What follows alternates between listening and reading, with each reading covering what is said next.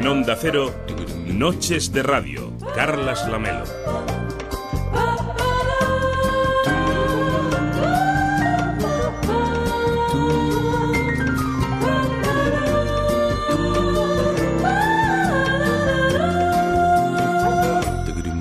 ¿Qué tal? Muy buenas noches. Hoy venía caminando por la Rambla y pensaba en la paternidad y en la maternidad, claro. En algunos casos es como una especie de religión, de condición del ser, hasta de opción ideológica. En las sociedades posmodernas, donde llega tan tarde lo de engendrar, los padres nos hemos convertido en objeto de deseo de las marcas no solo porque somos consumidores en potencia, sino porque compramos mucho más que productos, también servicios, consejos, terapias, colegios, sistemas de aprendizaje, modas, gadgets tecnológicos, actividades extraescolares, todo para que nuestros hijos lo tengan todo, no les falte de nada. Hasta aquí todo normal, pero ¿qué pasa cuando nos convertimos en padres helicóptero?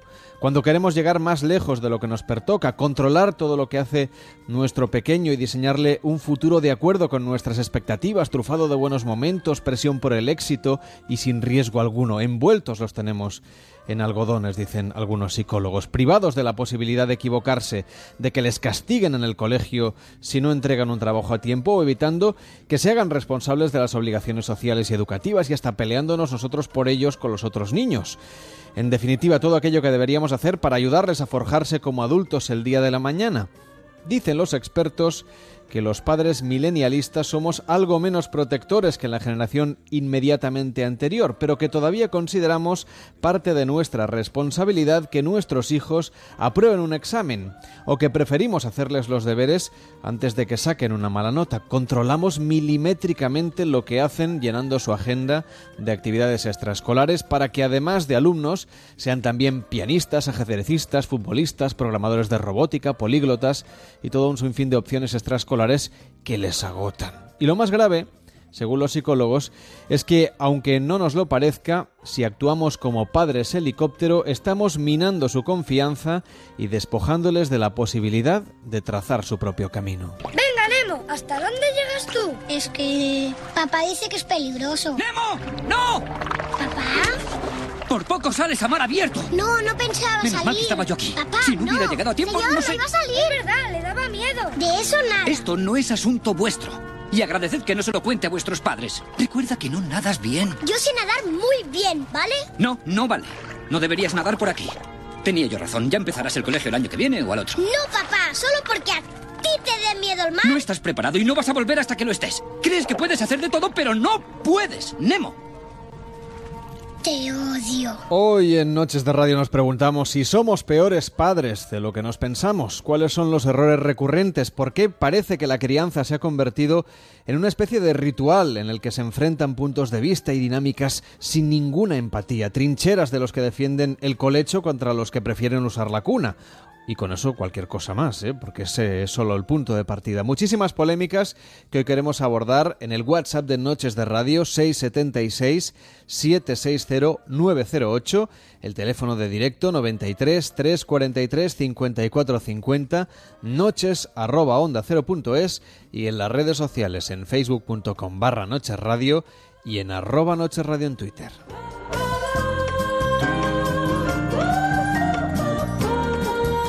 Cada noche en Onda Cero, Noches de Radio, con Carlas Lamelo.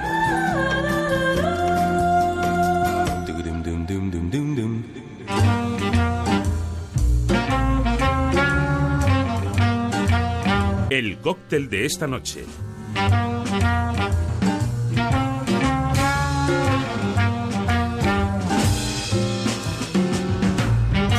De nuevo con inspiración modernista, Alberto Pizarro, ¿qué tal? Muy buenas noches. Muy buenas noches. ¿Qué título más bonito tiene el cóctel de esta madrugada? Sirena Varada. Sirena varada en el centro de Barcelona, de hecho. ¿Qué le ha pasado a la sirena? Bueno, pues que, que se ha escapado del mar y se ha quedado en el Paseo de Gracia. Muy bien. Y para allá que nos vamos, está relativamente cerca, bastante cerca, el Paseo de Gracia de donde están los estudios de Onda Cero en Barcelona, donde hacemos para todo el país noches de radio, cada madrugada de verano aquí en Onda Cero, con cócteles como esta Sirena Varada, que también tiene inspiraciones modernistas porque creo que está inspirada en La Pedrera. Sí, este cóctel parte de un, de un, paseo. A mí me, gusta caminar por Barcelona, sobre todo cuando hay no mucha gente, que es cuando salgo de trabajar por la noche o, en pleno agosto, donde los centros neurálgicos de la ciudad se quedan muy, muy vacíos. Y caminando por Paseo de Gracia y alzando la mirada, topé con la, con la Casa Milá, con la Pedrera. Y investigando sobre este edificio, sobre la obra de Gaudí, eh, entendí realmente que todas esas ondas, todas esas formas sinuosas, lo que nos remiten es a un mar y a un, y a un mar Mediterráneo. Entonces, la, inspiración vino a contarme de que al final la, pedrera podría ser parte del mar o ser directamente una sirena que se hubiera quedado varada en mitad del, Paseo de Gracia. ¿Y qué es lo que lleva esa combinación que recuerda al mundo del mar, al mundo de la fantasía de la figura de las sirenas? Pues eh, nosotros utilizamos una base de ginebra, para elaborar el cóctel, 5 centilitros de, una ginebra de corte, de corte seco en un, en un vaso bajo, es un cóctel directo, directo en vaso.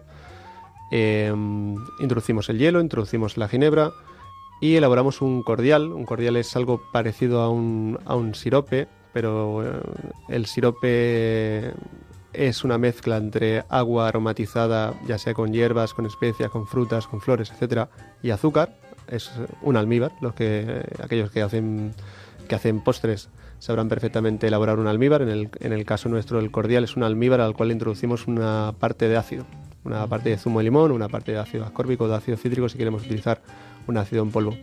Es un cordial de hierbas del Mediterráneo. Romero, albahaca, tomillo, hierbas que están muy presentes en el mar Mediterráneo que al final son la inspiración de esta, de esta sirena varada. 2 centilitros de, cordial de hierbas y como el cóctel hasta ahora es un punto dulce porque el cordial endulza mucho la ginebra, le introducimos también 2 centilitros de un, de un bitter como puede ser un Campari, un Aperol, este tipo de, licores dulce amargos en los cuales tienen también mucha mucha presencia las, las notas agenciana, las notas a, raíces y también, porque no, las notas a naranja y, a flores. Bueno, y el color que también debe... Exacto debe influir en este caso. En la presentación del Sirena Varada, que lo servís en qué tipo de, vaso, de copa? Lo servimos en un vaso, en un vaso bajo. Los, los aficionados a la coctelería habrán reconocido en este cóctel una variante, una versión o un cóctel inspirado en un cóctel muy, muy famoso que es el cóctel Negroni. Sí que tiene un cierto recuerdo, sobre todo por uso del Campari, etcétera. Pues ya sabéis, la sirena varada es la propuesta de esta madrugada en Noches de Radio. Gracias Alberto, hasta mañana. Último cóctel de la temporada. Buenas noches. Buenas noches, hasta mañana. Noches de Radio. Carlas Lamelo.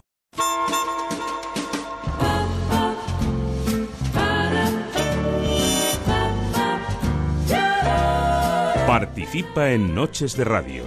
93 343 5450.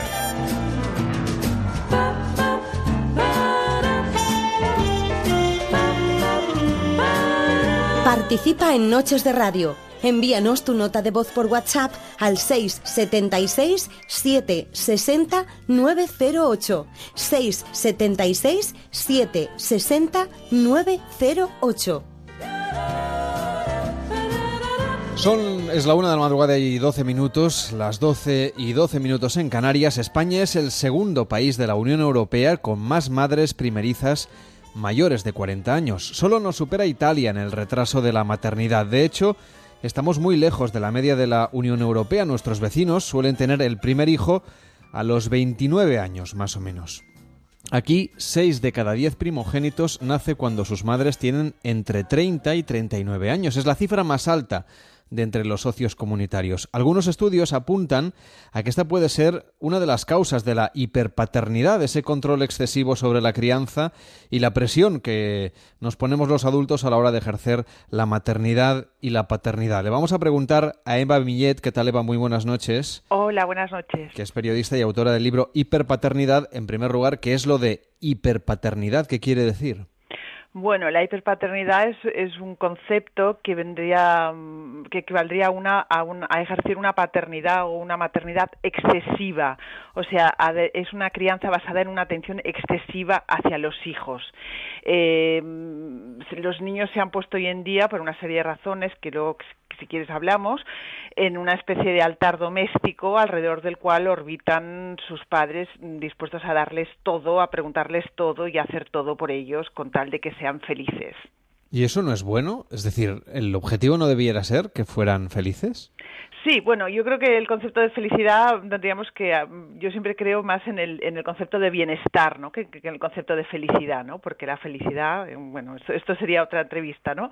Pero básicamente es, es un exceso, o sea, eh, se nos ha hecho creer que para ser buenos padres hoy tenemos que estar encima del niños, de los niños todo el día, darles todo, que no sea que se frustren y resolverles sistemáticamente sus problemas. Y con esta buena intención, con esta idea de que así vamos a ser unos buenos padres, lo que estamos haciendo es crear una generación de niños blanditos, con muy baja tolerancia a la frustración, y también mm, les estamos arrebatando algo tan importante como es la adquisición de la autonomía, porque al hacerle todo, al resolverle todo, al anticiparnos a sus problemas, les estamos diciendo que ellos no pueden resolver sus propios problemas.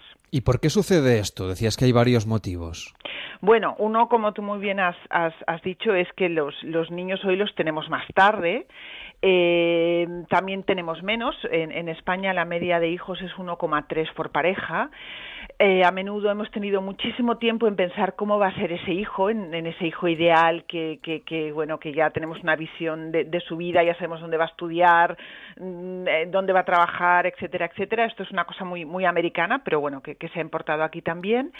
Y también, por otro lado, ya tenemos una experiencia laboral importante cuando tenemos los niños y entonces, pues, aplicamos muchas de las herramientas laborales a la crianza de los hijos. Fíjate que se está hablando de, gestionar hijos, no, no de educar ni, ni, de criar hijos.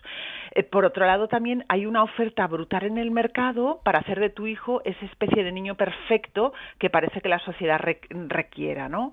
Y entonces todo este cóctel está produciendo estos hiperpadres y estos hiperhijos.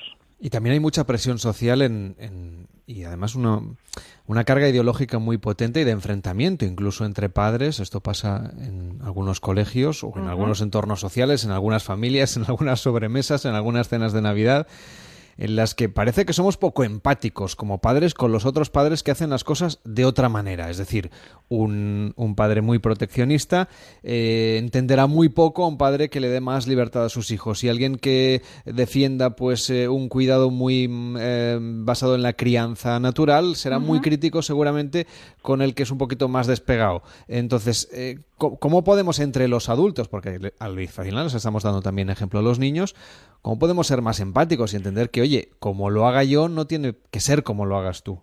Sí, claro, que a ver, esta es la, esta es la base de la convivencia, ¿no? Respetar lo, que hace el otro, eh, mientras que a ti no te no, no, no, no te dejen de respetar, ¿no? Lo que pasa que en esto de la crianza, el problema que hay es que hay mucha competencia entre entre entre familias, ¿no? Esto siempre ha existido. Mira, ya desde que nacen los niños, pues el, otro padre te dice, no, ya no gatea, ya no ya no come, ya no come, ya no ha empezado a comer sólidos, no no no, no habla, o sea, siempre hay como mucha presión y hay mucha competencia competencia, ¿no? La competencia natural del género humano, pues yo creo que se exacerba, cuando, cuando nacen niños, ¿no? Y hoy en día, como estamos en un momento que todo es como blanco o negro, no hay grises, pues o haces crianza natural, colecho, le das el pecho hasta que hasta que el niño diga basta, o, haces otra cosa, ¿no? O sea, todo está como muy, muy polarizado. Y en el tema de la crianza también hay mucha polarización. Por ejemplo, el tema de dormir, que lo mencionabas, ¿no? O sea, es si haces, si tú comentas que has hecho el método Estivil con tus hijos, o sea, enseñarles, educarles a dormir, bueno, me parece que seas una nazi, ¿no? O sea, ahora tienes que hacer esto porque es lo que se lleva. Hay muchas modas mucha información y a la inseguridad natural que es ser padres, mm, pues se une todo, todo este compendio y hace que, que, la gente vaya tocando de muchos sitios y que cuando encuentra algo que le gusta, bueno, pues lo defiende a ultranza sin abrir la mente a otras posibilidades. ¿Y tú te has encontrado como madre con, con, muchos momentos de crisis en este sentido, de decir, mm, casi, mejor cambio de tema y vamos a hablar del tiempo? Lo que pasa que yo, mis hijos tienen 15 y 12 y yo creo que tus hijos son más pequeños y ahora es peor. Ah, Ahora ya la competencia, eh, la rivalidad entre padres yo creo que ahora es más exacerbada, ¿no? Y también en según qué, qué, ambientes y en según qué colegios, etcétera. Eh, entonces, no sé, yo por ejemplo tengo una amiga inglesa que cuando, cuando empezaban algunas madres a fanforranear sobre sus hijos, ay, mira, mi niño hace esto, mi niño hace el otro, ella dice, mira, mi hijo lo único que hace es dar vueltas sobre sí mismo, como una croqueta, ¿no? O sea, ella como que mm, hacía un poco el cuento de que sus hijos eran medio tontos, ¿no? Y la gente se queda tan parada de que alguien haga, haga esto que, bueno, que, dejan de hablar del tema, ¿no?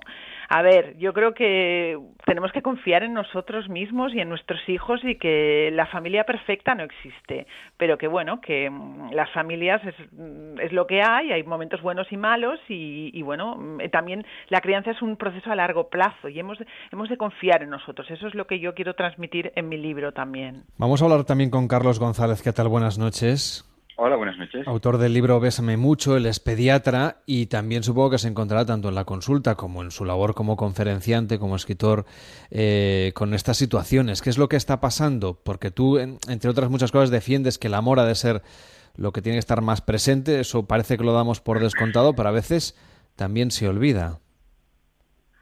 Carlos, lo, mm. lo, lo de dar amor me refiero. Mm, bueno, quizá lo que se olvida es que el amor se, se demuestra andando.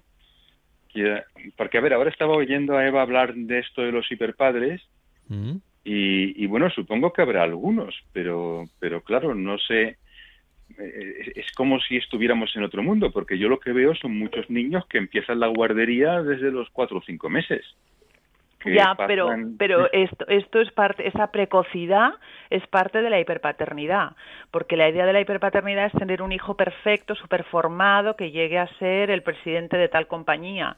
Y les meten en este círculo de, que cuanto antes mejor. Por eso hay tantos niños tan estresados tan precozmente y en guarderías desde muy pequeños. Eso eh, a mí me parece espantoso. Carlos, en tu caso, cuéntanos, ¿cuál, ¿cuál es la perspectiva? Porque justamente os hemos eh, cruzado porque tenéis mm, una visión de una misma realidad y luego enseguida también vamos a tener con nosotros a Mario Luisa Ferreros. Quiero que, nos cuentes un poco cómo ves tú esta, eh, bueno, los retos principales a los que se, se enfrenta hoy en día la crianza de los niños, la maternidad y la paternidad. A ver, evidentemente hay miles de padres haciendo miles de cosas distintas. Eh, no se puede poner etiquetas, porque a veces oigo hablar de crianza natural que no sé, imagino que es la que hacen los, los animales, porque por definición lo que hace el ser humano es artificial, no natural. Eh, no hay una crianza de un tipo y de otro. Cada, cada familia hace unas cosas distintas, nadie sabe lo que hace otro en su casa. Eh, pero, a ver, me preocupa el, el hecho de que se pueda transmitir que digamos que, que, el gran problema de los, de los niños de ahora es que los padres estemos demasiado por ellos, cuando precisamente los niños de ahora están menos tiempo con sus padres que nunca antes en la historia de la humanidad. Entonces solo le faltaría que algunos padres pensasen, ay, sí es verdad, estoy siendo demasiado paternal con mis hijos, los dejaré solos más tiempo, pero si ya están en la guardería, ya se quedan a comer. Eh, esto no había existido jamás. Yo no me quedé a comer fuera de casa hasta que fui a la universidad. O sea, que tú crees que lo que deberíamos hacer es cambiar el ritmo vital en general para, bueno, para pasar más tiempo con, con los niños. Yo creo que los niños lo que necesitan es nuestro tiempo y creo que eh, quizá algunos padres conscientes de que no han prestado a sus hijos suficiente tiempo pretenden que el poco tiempo que haya sea bueno eso que se ha llamado el tiempo de calidad, ¿no? Hmm. Es decir, eh, ya que no estoy con él todo el día, pues estaré solo con tres horas, pero bueno, vamos a hacer una hiperestimulación y unas actividades y unas cosas. No, a ver, nuestros hijos no necesitan tanta estimulación y tantas actividades, nuestros hijos lo que necesitan es que estemos allí. Simplemente la presencia, ¿no? La presencia, bueno, no sé qué. Sí, la, presencia y la confianza. O sea, el problema de la hiperpaternidad no es que estés por el hijo, es que estás excesivamente por el hijo, creando mm. un niño que depende completamente de ti para tomar decisiones o para hacer cualquier cosa. Esto está pasando. Incluso aunque pases poco tiempo con él. Exacto. o le dices todo que sí, no se pone ni un límite, todo el niño sí, sí, que no se traume, que no se traume, ahora que haga esto, hacen 25.000 cosas, no tienen tiempo para jugar. Es, es, eh, yo creo que también es un reflejo de eso que comentaba Carlos, de que los padres no tienen tiempo y, cuando se dedican al niño lo hacen de una forma estresante y al niño lo estresan. Carlos, poníamos al principio del programa un fragmento de la película Buscando a Nemo, porque Marlin es me da la sensación, Marlin es el padre de Nemo, porque no, no haya visto la película, no lo recuerde, que es un hiperpadre, un padre helicóptero, que no deja que su hijo haga absolutamente nada y luego, evidentemente, esa, esa estrategia le sale rana. Eh, ¿Tú crees que, estar muy encima de los niños eh, y, tomar decisiones por ellos constantemente es bueno, malo, matizable, depende del caso? ¿Cómo gestionamos esta situación? Porque mm, parece que preocupa bastante a, los padres y a las madres que nos pueden estar escuchando y a los abuelos y abuelas por extensión o los tíos y tías o la gente que tiene niños a su alrededor. Ay, no sé, es que, es que, a ver, es que son preguntas muy raras. ¿Tú crees? Sí, son, a ver, son preguntas muy raras porque los padres que nos están escuchando están haciendo cosas muy distintas. Entonces, eh, si, si yo digo hay que estar más por los hijos, el que estaba muy poco, pues vale, va a mejorar, pero el que ya estaba demasiado, todavía va a hacer más porque yo he dicho que hay que estar más por los hijos. Si yo lo que yo que digo es que hay que dejar a los hijos más tranquilos, alguien que le estaba dedicando muy poca atención a los hijos le va a prestar todavía menos. Cada padre está haciendo una cosa distinta. Entonces, pero los profesionales como, como tú tendréis alguna pauta o alguna idea de, de cuál es el camino que deberían seguir las familias que nos escuchan. Ay, no, sí. A ver, yo a dura pena he sabido qué hacer con mis propios hijos, como voy a saber. Pero, Carlos, a mí, a mí una cosa que me hace mucha gracia es que tú, cuando yo he entrevistado, en de hecho, yo te saqué un reportaje que hice sobre la maternidad de apego. Cuando hablas con familias que, que practican el apego, la crianza respetuosa, la crianza natural, tú eres su gurú y me hace gracia que tú que, que tú digas que tú esto no lo has dicho o sea es, es, es muy curioso como a veces cosas que ni, ni uno dice se mm. crean como, como mitos, ¿no? Y me, me, encanta poder contar contigo aquí para, para comentarte esto, ¿no? Porque yo cuando, cuando toco el tema de la crianza natural, me sacan el besame mucho. Sí, pero a ver, en Bésame mucho en ningún momento se dice nada sobre crianza. No, no, no, y porque yo lo he leído, es verdad, es que es increíble. Pero Entonces, ¿qué ha pasado? Con apego. la, palabra crianza con apego es una expresión que no me gusta nada porque todos los niños tienen apego. Es una claro, claro. Es, es, que eso, es que me, por Entonces, eso Carlos, te, están te, están utilizando. No, a ver. ¿O han malinterpretado lo que escribes? A ver, mm, yo creo que, que, que, que mucha gente busca no sé, quizás soluciones fáciles. Mm, Referentes. yo, yo, soy de otra generación. Mm, a mí me gusta leer, leer libros. Ahora la gente lo que quiere es ver vídeos en YouTube de dos minutos. Y, parece que todo tenga que, ser muy rápido cuando las cosas tienen muchos matices. Entonces, mm, los libros que yo he escrito no los he escrito para decir a los padres lo que tienen que hacer los he escrito más bien para, en, una época en que yo empecé a escribir estas cosas, en los que todo el mundo te decía lo que tenías que hacer y además todo el mundo te decía lo mismo, te decían, no cojas nunca al niño en brazos que se malcría, no te lo metas nunca en la, en la cama porque se convertirá en, en, asesino en serie y no sé qué otras cosas. Entonces yo simplemente les explicaba a los padres que, no, que tienen derecho a hacer lo que quieran con sus hijos, que tienen derecho a, a demostrarle todo su cariño a sus hijos como se ha hecho siempre. Yo había dormido en la cama de mis padres. Claro, pero una cosa que es muy interesante es que ahora, si tú, por ejemplo, yo, que, que hice el método Estivil, porque yo tenía clarísimo que mis hijos yo quería que, durmieran y que durmiéramos todos, eh, mm. tú dices eso y te llaman nazi directamente. O sea, ahora, eh, o sea, ahora te dicen que te los has de meter en la cama. Entonces, eso es lo que a mí mm, no me cuadra, ¿no? O sea, ¿por qué siempre tenemos que, que tener como unas ideologías mm, tan polarizadas? Bueno, es que mientras, si a ti te están diciendo eso, Ten en cuenta que las que están haciendo lo otro también las están llamando nazis. Cada uno ve la feria. Pero, deberíamos ser un poco más ¿eh? empáticos, ¿no? Unos con otros. O otra cosa, pero a ver, que, es mm. decir, todavía hay muchísimos padres que cuando se atreven a decirle al pediatra o al vecino que el, que el niño duerme en la cama con los padres, bueno, te, tratan como si estuvieras loco. Entonces yo creo que lo importante es que, que dejemos de meternos con los demás y que reconozcamos que cada familia tiene derecho a organizarse como mejor les funciona. Pero claro, es que aquí hay un problema muy serio, que es que, eh, quieras que no, tener hijos es lo más importante que hacemos en nuestra vida. Es algo que, que nos parece importante hacerlo bien. Entonces, mm, si, si yo digo que me gusta mucho ir a la montaña y mi vecino me contesta que a la montaña no le gusta nada, que lo que le gusta es la playa, nos quedamos cada uno tan tranquilo con nuestras cosas. porque no es tan importante. Entonces, en cuestión de vacaciones estamos dispuestos a admitir que otras personas tienen otros gustos y bueno, allá ellos, ellos se lo pierden. Pero claro, en cuestión de crianza con los hijos, eh, nos gustaría pensar que hay una sola manera que es la buena y que es la que hemos hecho nosotros. Claro, porque, hay mucha inseguridad. Claro, si hay dos maneras, a lo mejor la buena es la otra.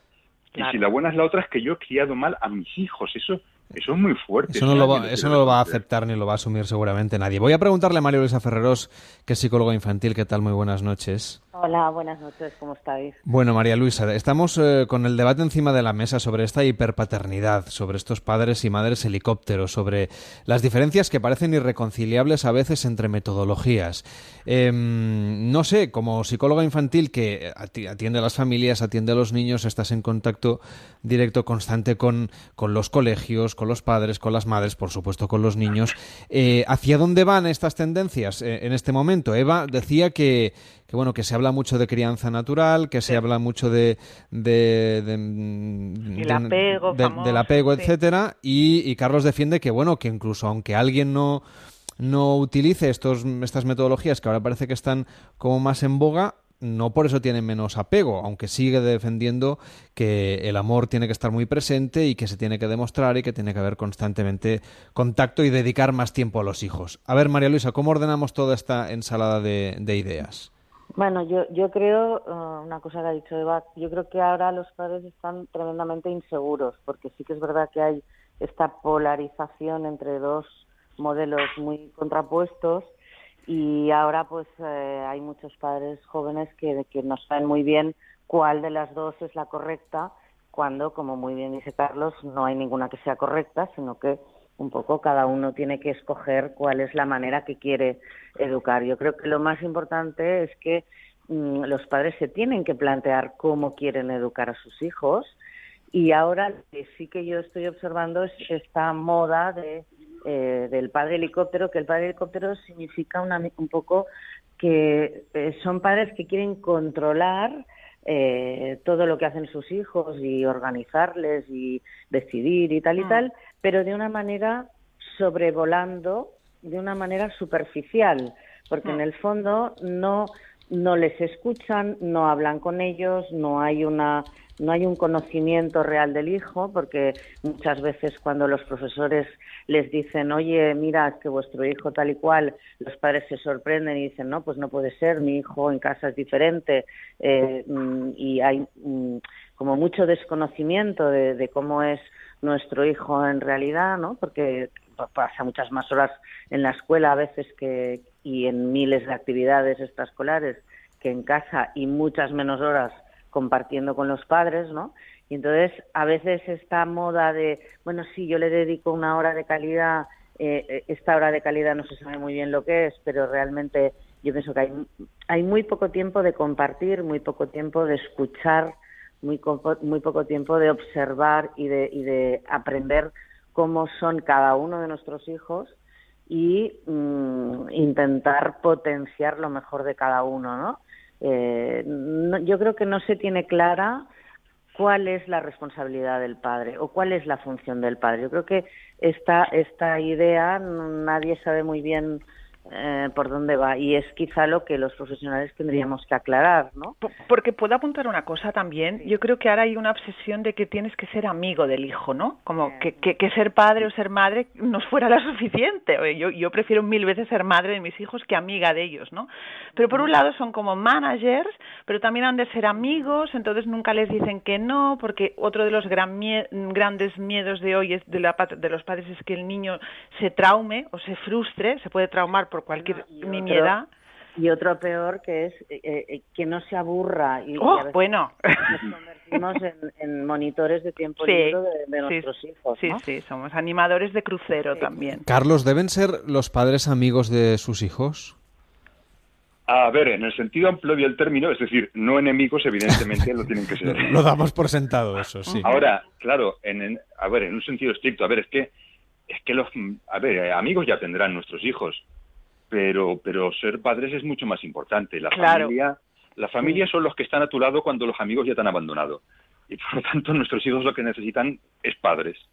Pero tenemos que comprender que ser padres no significa ah, yo que sé, que con los amigos puedes charlar y contar chistes mientras que tus padres son muy severos. No, todo lo contrario. Eso, ser padre significa que, que, te pueden contar cosas que no les atrevería a contarle a un amigo. Eva, Porque saben que eres tú quien les va a ayudar, eh, no, no, los amigos. Eva, tú decías, eh, o dices, en, sostienes en el libro, que a veces escuchamos demasiado a los niños, eh, o que les hacemos demasiado caso, que les preguntamos demasiado, que les damos muchas opciones. María Luisa dice que les escuchamos poco. Ya sé que, que son con matices diferentes. No, pero... yo no digo escuchar, yo digo preguntar. Eso, hoy hay esta obsesión de que, bueno, hoy en día el tema de los límites mm, es como lo peor que puedes hacer, decirle no a un niño, entonces hay que preguntarle todo. Entonces yo he escuchado a una madre a preguntarle a un niño de cuatro años que le dijo que le dolía la cabeza, pues, ¿qué quieres un Dalsi? También, ¿quieres ir a dormir? ¿Quieres comer esto? ¿Qué, qué restaurante quieres ir? O sea, eh, con esta idea de que la familia es una democracia, de que todos somos iguales, todo se hace por asamblea, por debate, etcétera, se les preguntan cosas a los niños que primero no están capacitados para responder porque no les corresponde y segundo también que les quita una cantidad de tiempo precioso para hacer otras cosas que deberían hacer como es jugar y, y dedicarse a sus cosas.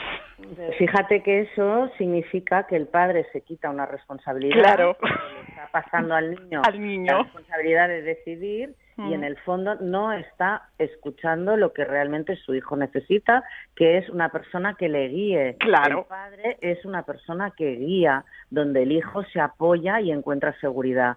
Y eso no lo tenemos porque eh, nos encontramos con una persona que no quiere decidir, que le traspasa la responsabilidad a un niño de tres años para decidir qué es lo que tiene que comer o qué es lo que tiene que hacer. Y claro, eso eh, pone que los niños se sitúan mal en el, en, en, en el organigrama familiar. O sea, hay un problema de jerarquía y nadie sabe cuál, quién es su sitio. Claro, y los niños necesitan referentes eh, y, y los, los, es una confusión, pero pobres, los padres lo hacen de buena intención. Sí. O sea, ellos se creen que para ser la crianza llamada respetuosa, por ejemplo, yo respeto a mi hijo, pues yo respeto a mi hijo porque lo alimento, duerme, lo llevo al médico y a una escuela, pero no porque le pregunto si quiere filete o, o, o pollo. Hombre, Eso a mí no lo, de, lo del ibuprofeno me ha dejado bastante Sí, patidifuso. es- es verdad, es Eh, verdad. No sé, Carlos, tú como pediatra, si es, es a vosotros a quien nos debemos preguntar eh, cuándo hay que administrar determinados medicamentos, ¿no? No trasladar eh, esa idea de, de que- de que tomar un jarabe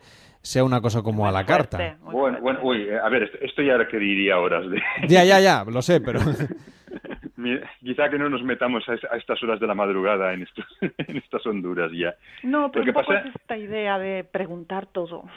No, tío, es, que hay una idea equivocada de lo que significa respetar a un niño, ¿no? O sea, Mm. como cuando elige la ropa que se quiere poner, pues pues el niño, si vas a una comunión y se tiene que poner un vestido de fiesta porque el niño tiene cuatro años, pues se lo ha de poner. No, no, no le hemos de decir, no, es que yo respeto que el niño quiera ir con el... No, bueno, es que eso no es respetar. O sea, yo creo que hay una confusión.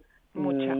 Claro, una niña que te dice, no, es que yo no quiero estudiar eh, inglés y los padres lo respetan. Mm, um, hombre, no, porque la niña en este momento no tiene capacidad para poder decidir y son los padres los que tienen que asumir esa responsabilidad. Entonces hay una dejación de funciones en el momento en el que no los padres no ejercen la responsabilidad de tomar esas decisiones por sus hijos, ¿no?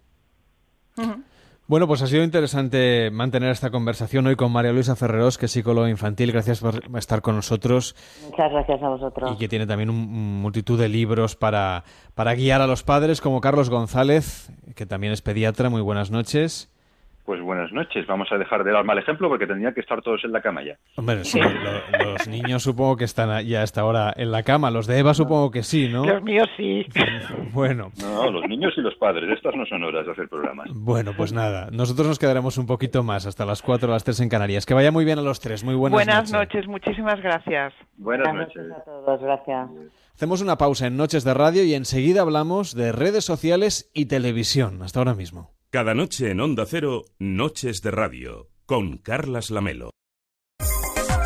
Y ya puede disfrutar de la increíble linterna táctica Commander XL, la que utilizan las fuerzas y cuerpos especiales de muchos ejércitos y la policía de Estados Unidos. Hasta ahora solo estaba disponible para ellos, pero ahora, gracias no podía ser de otra manera, a publi.com, usted puede beneficiarse de todas sus ventajas. Solo la puede adquirir llamando ahora a publi.com, ahora al 902 180 190. Ramiro López, ¿qué tal? Buenas noches. Buenas madrugadas, un saludo con muy cordial, Javier. Bueno, a ver, yo la Commander me trae loco este verano, me trae loco este verano. ¿Cómo es? ¿Cómo es? Explica bien cómo es esta Commander XL. Pues mira, es la mejor linterna que nos hayamos podido imaginar, es muy pequeña, resistente, de un acero inoxidable ultraligero, pero mira, soporta hasta que le pase un tanque por encima sin que sufra ningún daño. Es tremendo. Que ¿eh? tú te enfadas con ella, la puedes tirar desde más de 20 metros de altura, que no pasa absolutamente nada. Y en cuanto a, fuerza y resistencia, pues mira, aguanta un verano en Albacete, con eso te digo todo. que es terrible, eso la puedes, claro, o Córdoba, te puedes imaginar. o Toledo, que tampoco está mal, ¿no? Madre mía. Oye, la puedes congelar y sigue funcionando. Es recargable hasta desde el coche con una carga de larguísima duración. Ajá. ¿Y por qué es táctica? ¿Por qué le pues, dice táctica? Mira, para que una linterna sea táctica debe emitir un, un rayo sólido de luz de 60 lúmenes por lo menos, ¿no? Sí. Y la comanda supera todas gracias a un sistema de tecnología militar de vanguardia y un exclusivo sistema de luz ultra brillantes que proporciona una luz que brilla hasta 900 lúmenes, ¿no? Qué bárbaro. 10 veces más que la mejor linterna táctica, ¿no? Esto hace que sea visible pues a más de 2 millas náuticas. Bueno, que es un faro. Faro, faro prácticamente, más de 3 kilómetros. Sí, sí. Que nos ponemos hasta estas horas de la noche y nos vemos. Te digo que estoy aquí. Podemos hablarnos por código Morse, Javier. Eso, ¿eh? Como los antiguos, sí, señor. Exactamente. Pues ya, dispone de función Zoom, anillo de luz roja de emergencia para ser localizado. Y luego lo más importante, tú ves que es una linterna, pero claro, es de las fuerzas especiales que tienen que llevar siempre consigo pues una serie de herramientas mínimas de utilidad para Ah, cumplir su misión.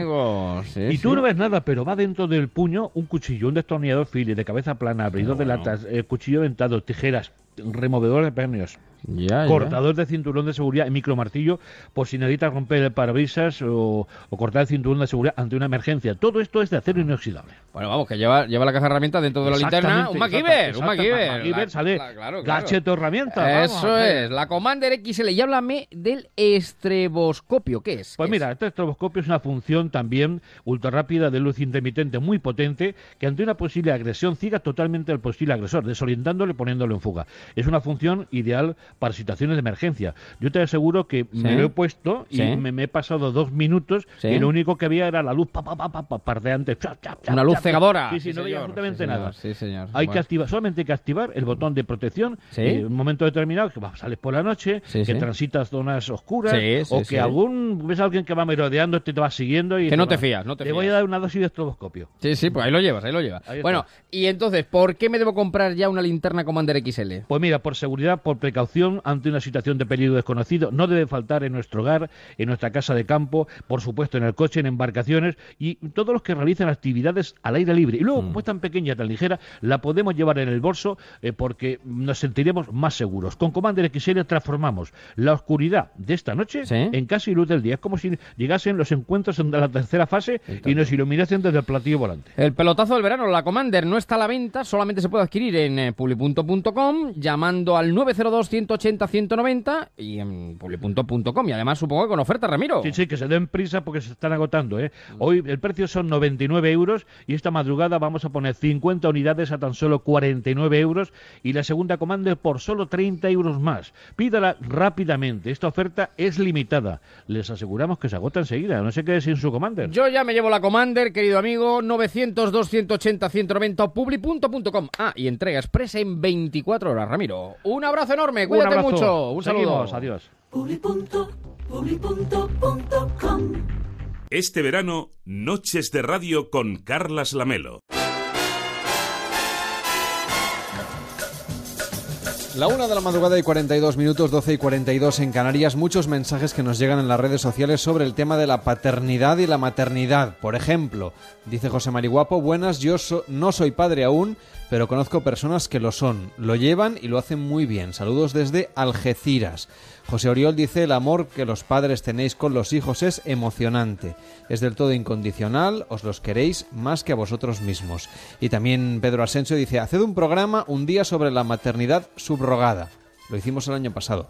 O que seamos el único país del mundo donde está prohibido la venta de comida callejera con licencia, food trucks, móviles 24 horas, Google News, Uber, Bicicar. Bueno, algunos de estos temas ha ido saliendo, ¿eh? Lo de la maternidad subrogada ya lo hicimos el verano pasado. Y Sergio Patiño, hay mucho mito y ahora con Internet a los nuevos padres se les va la olla. A los hijos hay que educarlos pero con su espacio. Si se resfrían, no hay que ir a urgencias como locos. Algo de decir sobre hijos creo que tengo. Tengo 46 años y junto a mi mujer criamos desde los 17. Fuimos prematuros y si Dios quiere seremos en noviembre abuelos jóvenes. Hombre, felicidades, Sergio.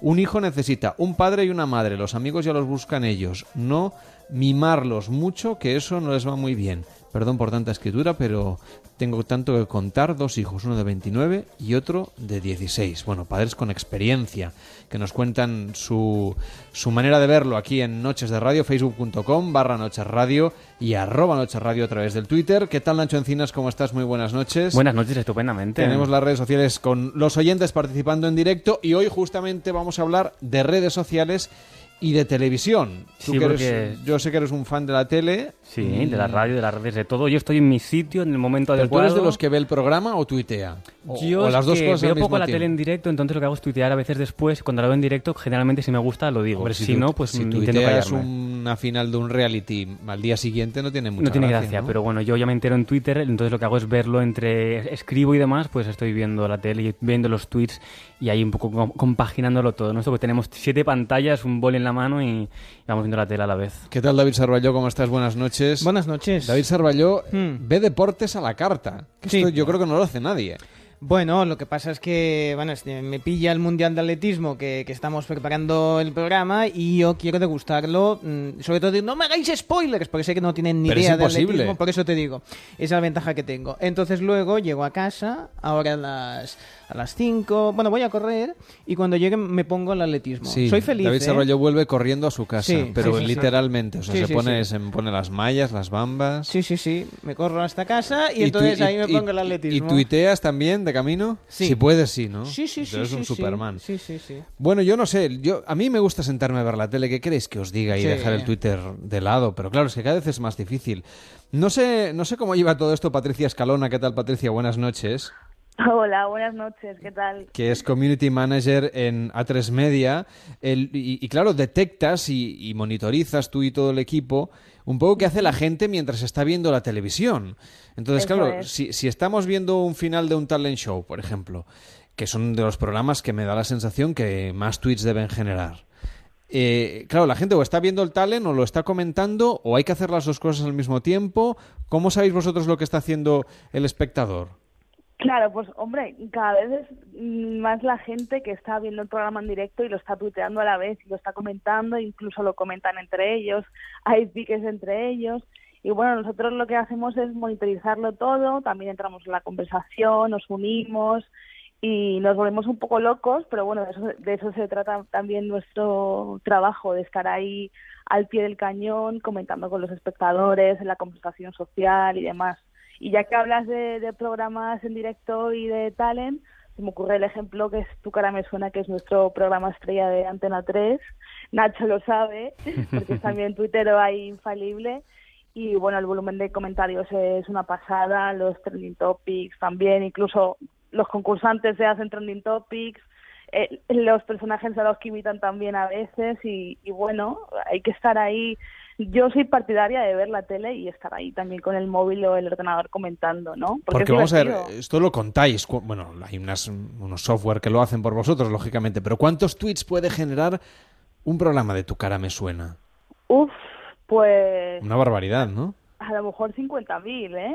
50.000 Sí, sí, mensajes. Una, una barbaridad, sí. Sí, además es el programa que más ser social alcanza, así. Es uno de los, de los programas estrella. Mm, Y sobre todo de cara a las finales que son en directo y demás, pues la gente está muy al pie del cañón, sí, sí. Hola Patricia, buenas noches. Yo quería seguir un Hola, ¿qué poquito en el hilo este de, de tu cara me suena, porque claro, nos dices Mm. 50.000 tweets, lo que comentaba un poco Carlas, ¿no? Que Así es- a bote pronto, te he dicho. bueno, ¿eh? a lo mejor son el triple o a lo mejor vete a saber si Pero son vamos, que son cuatro muchos. menos. Sabemos que es del programa que tiene más audiencia social, como nos decía es Uno de Patricia. los mayores, sí, tiene muchísima audiencia en televisión, pero también en las redes. Además, los concursantes también suelen ser muy activos, ¿no? Como ocurrió en la, la pasada edición, que eran todos muy activos, subían fotos, calentaban, jaleaban un poquito ahí en los ensayos y tal.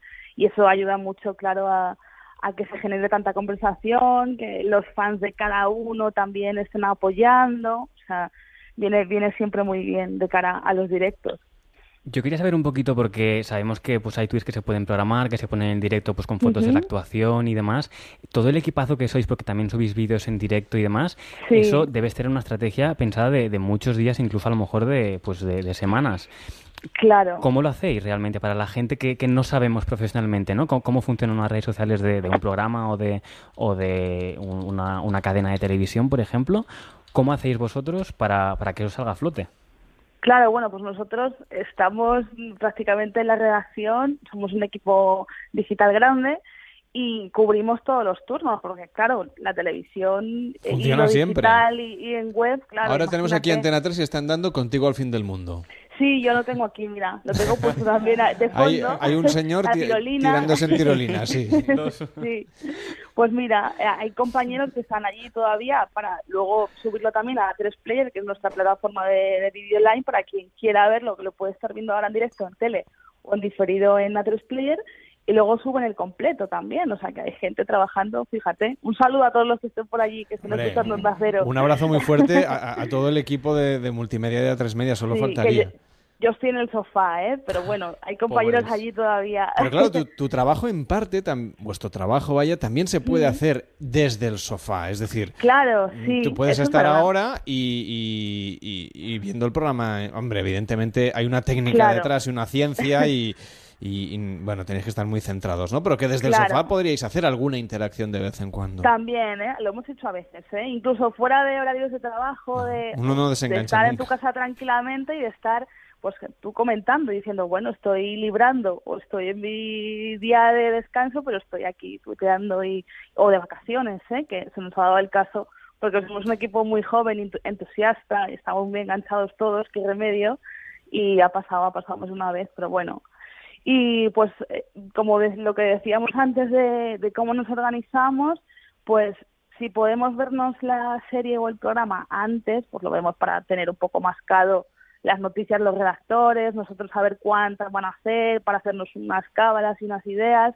Y claro, si podemos ver el programa o la serie antes para preparar los tweets, pues mucho mejor. Pero hay muchas cosas que también nos ha pasado que se nos ocurren en directo, en el momento Claro. Aunque aunque hayamos visto el capítulo antes, igual dices, ala, pues este detalle se me había pasado, tal, voy a comentarlo, y lo comentas. O que algún espectador comente algo que ha pasado y entres en la conversación y demás. Las curiosidades de rodajes también les gustan mucho y se las ofrecemos a los espectadores. Y bueno, siempre hay algo que, que comentar. Y tu cara me suena como algunas galas son en directo, sobre todo de cara al final, pues a cañón y a machete es de estar dando el 300% porque es en directo y claro, tienes que comentarlo según lo que veas en tele, ¿no? Pero bueno, ya tenemos mucho rodaje y mucho bagaje y, y ahí estamos dando siempre el 100% y lo que se pueda. Oye, y qué privilegio, por ejemplo, ver el final de Velvet. Bueno, este porque fue una parte así como en directo y demás, Sí. pero quiero decir, ver el siguiente capítulo de Velvet o de allí abajo antes que los demás. Claro, bueno, y algunos lo vemos el mismo día, horas antes, también te digo, ¿eh? que no lo vemos aquí con meses de antelación. Pero sí, bueno, ahí tenemos esa, esa suerte porque al fin y al cabo es nuestro trabajo, ¿no? Tenemos que saber qué pasa con las tramas para ver acciones de personajes o por dónde podemos tirar luego del hilo para... Nosotros a veces, lo que nos pasa también, que comentamos luego entre nosotros, es que si vemos un capítulo antes, podemos intuir lo que la gente va a comentar después, que esto es muy divertido luego ver la comparativa y decir, ostras, pues este personaje va a calar mucho al público porque tiene una trama súper enrevesada y luego lo compruebas y pasa y eso es lo, lo chulo también, ¿no? Lo divertido de decir, ostras, pues mi, intuición tuitera funciona. Y también es, es curioso, ¿eh? Ese ejercicio de análisis luego en, en redes, sí. Además de gestores de comunidades, vosotros sois espectadores, lógicamente. Sí. Alguna vez os habrá pasado, no hace falta que nos confieses, eh, tener que tuitear sobre algún programa y piensas... Yo como Sí, espectadora bueno. no lo vería, no me apetece, me aburre, no me parece interesante, no soy el público objetivo. Claro, hay cosas que evidentemente te gustan más que otras, ¿no? Eso está claro. Pero bueno, al fin y al cabo es trabajo y tienes que ver tele y la tele es un medio que todos los que trabajamos allí en redes y televisión es porque nos apasiona y nos gusta y esa chispa televisiva la llevamos en la sangre, ¿no? Y bueno, sí, hay cosas que gustan más y otras que gustan menos, pero eso yo creo que es como todo. ¿Y qué pasa cuando un presentador o una presentadora te dice, mira, yo lo siento mucho, pero no quiero tener Twitter? ¿Qué le dirías? Hombre, mira, tenemos un presentador estrella que es Matías Prat, que no tiene Twitter, pero que tiene emoji en Twitter, porque si tú pones el hashtag noticias fin de semana a tres, el hashtag te sale con la cara de Matías Prat y la de Mónica Carrillo, que son los presentadores de fin de semana. Pero ¿cómo voy a poner un hashtag tan largo? Si es que soy Pe- incapaz de escribirlo. ¿Pero esto qué es? ¿Pero esto qué es? Por favor. sí. Pues fíjate, Matías tiene emoji, pero no tiene Twitter.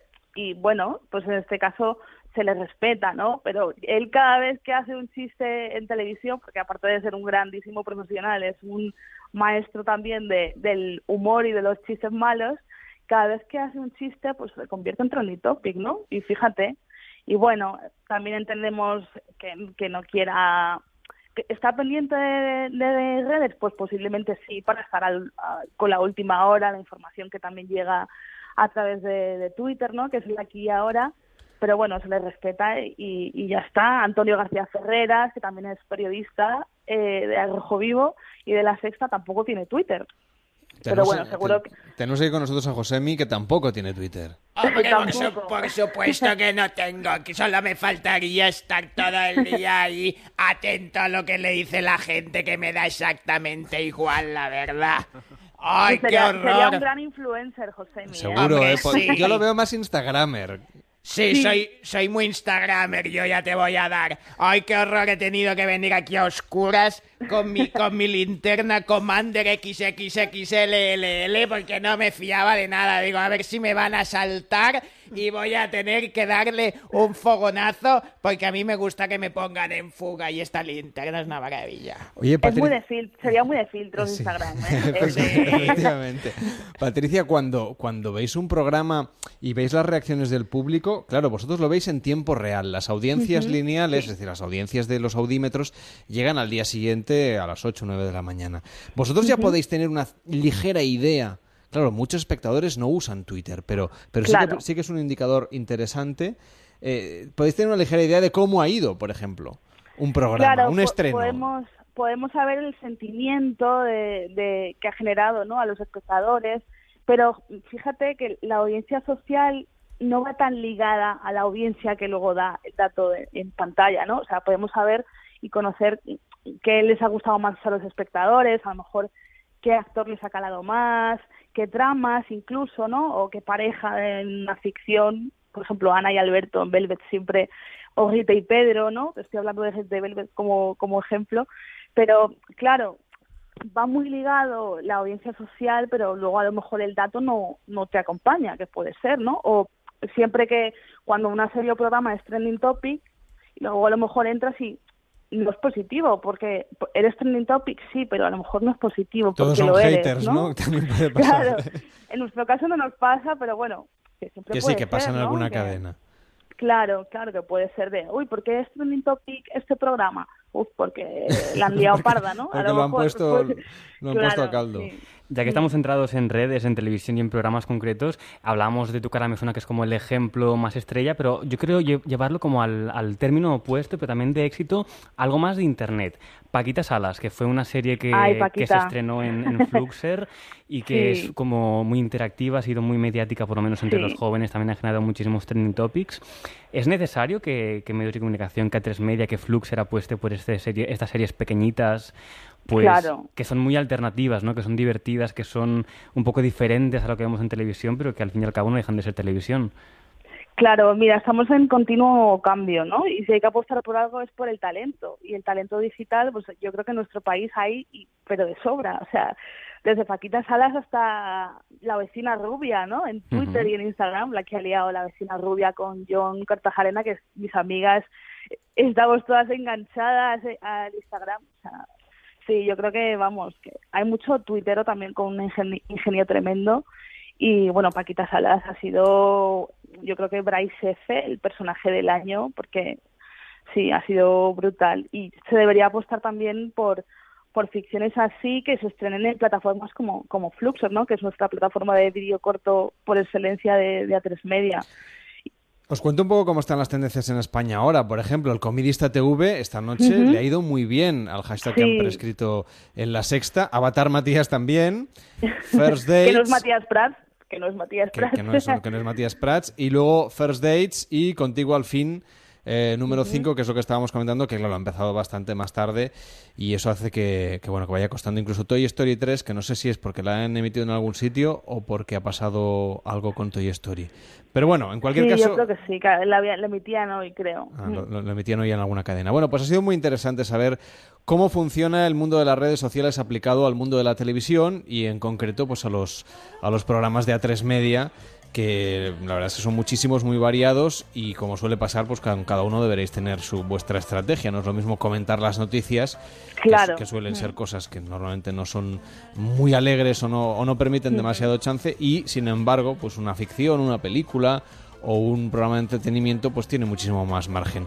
Que vaya muy bien, mucho éxito a todo el equipo y hasta la próxima. Muchísimas gracias. gracias, un abrazo a todos. Un beso, chao. Llegamos a las dos, la una en Canarias. Sabemos qué es lo que pasa en el mundo, nos lo cuentan los servicios informativos de Onda Cero. Y a la vuelta, muchas más historias. No os lo perdáis porque tenemos muchas cosas que contaros también en las redes sociales, justamente. Dice Jowin a través de Twitter, me quedé más tieso que la mojama, no sé exactamente a qué se refiere. CF Cantelli, el problema son los padres de los demás, mi hijo no hace nada malo. Yo creo que debe ser con el modo ironía on. Y Francisco Urbano, no me suena nada del programa Estrella que estáis promocionando Tu cara me suena. Lo dan los viernes en Antena 3. Una pérdida de tiempo los realities y las televisiones generalistas. Bueno, para eso estamos aquí los de la radio. Y más mensajes que tenemos en redes sociales y que podéis ir compartiendo. Dice Carlos, no te olvides que Nemo perdió a su madre, por eso la conducta de Marlin. Lo comentamos a la vuelta. Son las dos, la una en Canarias.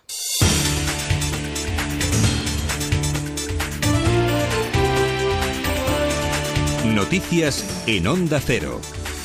Buenas noches. Las agencias de viaje han expresado su preocupación por la actual ola de ataques a intereses turísticos. Advierten del peligro de que se produzca un incidente grave y de la imagen que trasladan al exterior los, los episodios de turismofobia. En Baleares, los independientes de Daban, Mallorca, han colocado un millar de pegatinas en vehículos de alquiler en varios puntos de la isla. En Bilbao han lanzado pintura roja contra la sede de la Agencia Vasca de Turismo. Además, en el exterior del edificio han aparecido pintadas sobre la manifestación convocada el 17 de agosto en San Sebastián por la Organización Juvenil de Sortu contra el modelo El Gobierno vasco ha apelado a la responsabilidad y ha condenado los hechos en un comunicado. El PSOE ha rechazado los actos vandálicos y ha defendido un crecimiento equilibrado del sector. El presidente Mariano Rajoy también se ha referido a este asunto asegurando que los ataques son un sinsentido.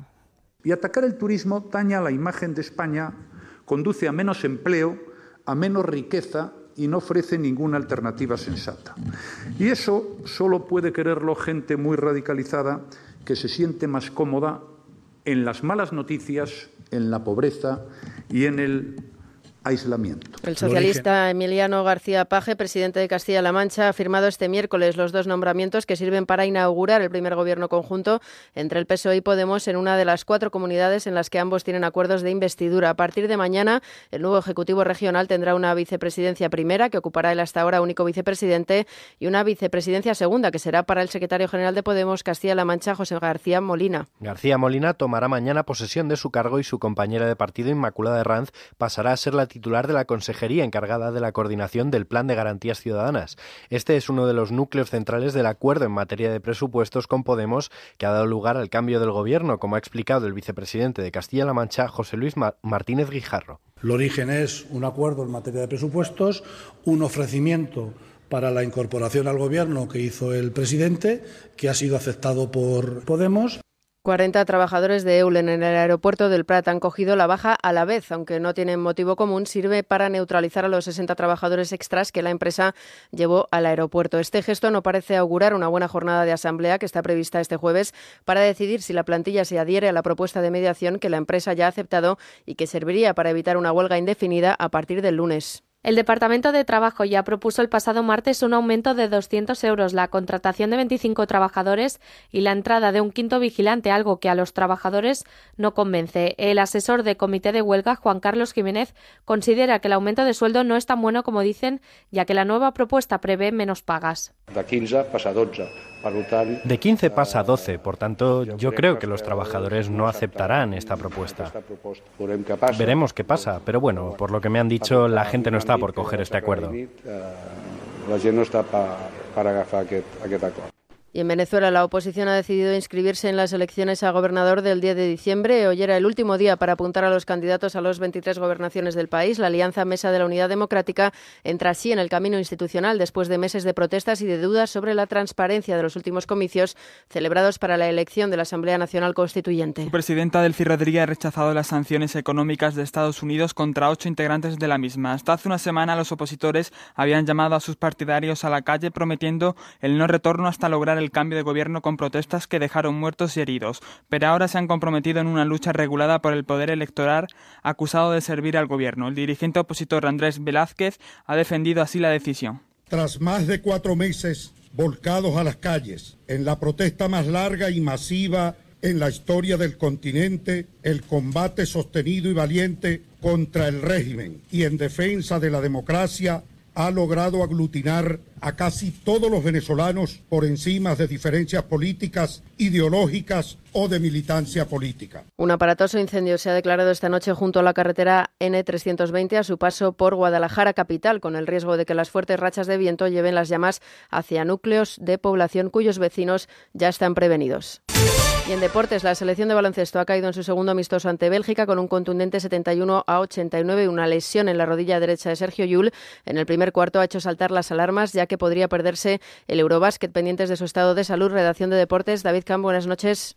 Buenas noches. Sergio Llull se ha tenido que retirar en el primer cuarto de ese partido España-Bélgica por lesión. El base menorquín pisó mal en un contraataque y la rodilla derecha se le ha quedado clavada. Cayó fulminado al suelo, gritos de dolor. El jugador fue trasladado de inmediato al hospital donde se le han realizado diferentes pruebas y a falta de un parte médico oficial, Onda Cero puede conocer la lesión y es de gravedad. Siete meses de baja va a estar. El base menorquín tiene roto el ligamento cruzado de esa rodilla derecha, por lo tanto se pierde el Eurobásquet y no volverá hasta dentro de siete meses. Gracias David, con esta mala noticia terminamos. Más, habrá más información a las tres, las dos en Canarias y de forma permanente en ondacero.es. Siguen ahora en compañía de Noches de Radio. Síguenos por internet en ondacero.es.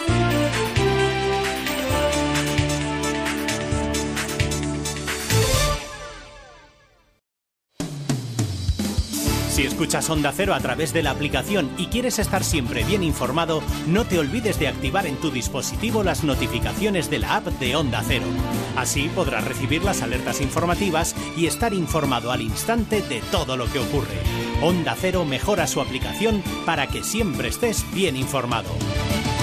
Te mereces esta radio. Onda Cero, tu radio. ¿Quieres divertirte? Habla de lo que quieras. Tienes Barra Libre, un programa que vas a hacer tú. Barra Libre, informal, divertido, inesperado, sorprendente y muy participativo. Buen humor y risas garantizadas. Bueno, después de todo eso, a mí lo único que me interesa es si nuestros queridos amigos son más de Bermudas o de slip. Me deja siempre fuera un colectivo muy importante. El de calzoncillo con bermuda. El de calzoncillo con bañador, que me lo expliquen. Carlos, eres un monstruo, te oigo De feo. bueno, en infinidad de programas y, y a los animales, bueno, es lo, mi debilidad. ¿Qué es lo que hay que, que hablar? Del, del- Habla de lo que quieras, Paco. Sábados y domingos desde las 4 de la tarde. Barra Libre con Carlos Rodríguez. Te mereces esta radio. Onda Cero, tu radio.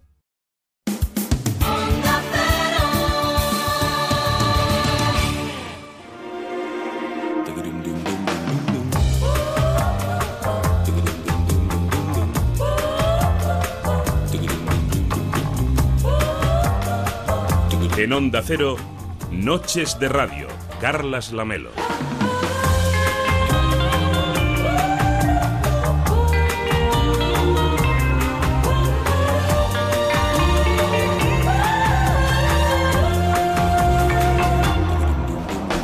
Las 2 de la madrugada y 7 minutos, la 1 y 7 en Canarias. Esto es Noches de Radio en Onda Cero. Todavía nos quedan dos horitas de programa con un montón de historias que explicarte. En esta segunda hora nos vamos a ir hasta Coruña para saludar a Alberto Abuín para que nos hable de cine. Hoy comentando No es país para viejos, ganadora de los premios Oscar en la categoría Mejor Película ya hace unos cuantos años. Luego nos iremos a las fiestas de San Lorenzo en Huesca con Manuel Campillo y como es habitual las noches de miércoles a jueves hablaremos de economía. Hoy también desde Galicia con Miguel Vázquez Taín, que es el decano del Consejo de Economistas de Galicia. Y además tendremos tiempo incluso de repasar el resto de la actualidad informativa, aquella que no ha salido en las portadas de los periódicos con David Sarballó. Todo esto en esta hora, que luego tenemos más cosas, así que no os lo perdáis en facebook.com barra Noche Radio, en arroba Noche Radio en Twitter, en noches arroba onda es y tus notas de voz de WhatsApp al 676 760 908 676 760 908.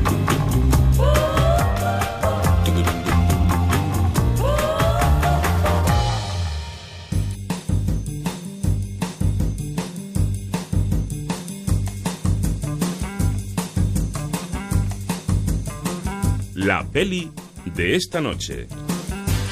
Bueno, pues mañana va a hacer sol prácticamente en toda la península, solamente algunas nubes y un poquito de lluvia al sur de la comunidad valenciana, también en el norte de la península, en el País Vasco especialmente es donde se esperan chubascos más fuertes y un poquito de nubes también en todo lo que sería en el norte de Castilla y León y en algunos puntos de Galicia. Por ejemplo, en A Coruña va a haber algunas nubes, muy poquitas por eso. No sé qué tal lleva lo del tiempo Alberto Abuin, pero lo suyo es lo del cine, así que vamos a saludarle. ¿Qué tal Alberto? ¿Cómo estás? Boas noites. Buenas noches, Carlos, ¿qué tal? Vamos a hablar de No es país para viejos. ¿Cuánto? 69 centavos. ¿Y la gasolina? ¿Ha pillado lluvia por el camino?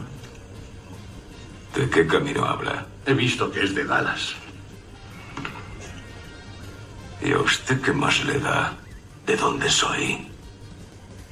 Amigo.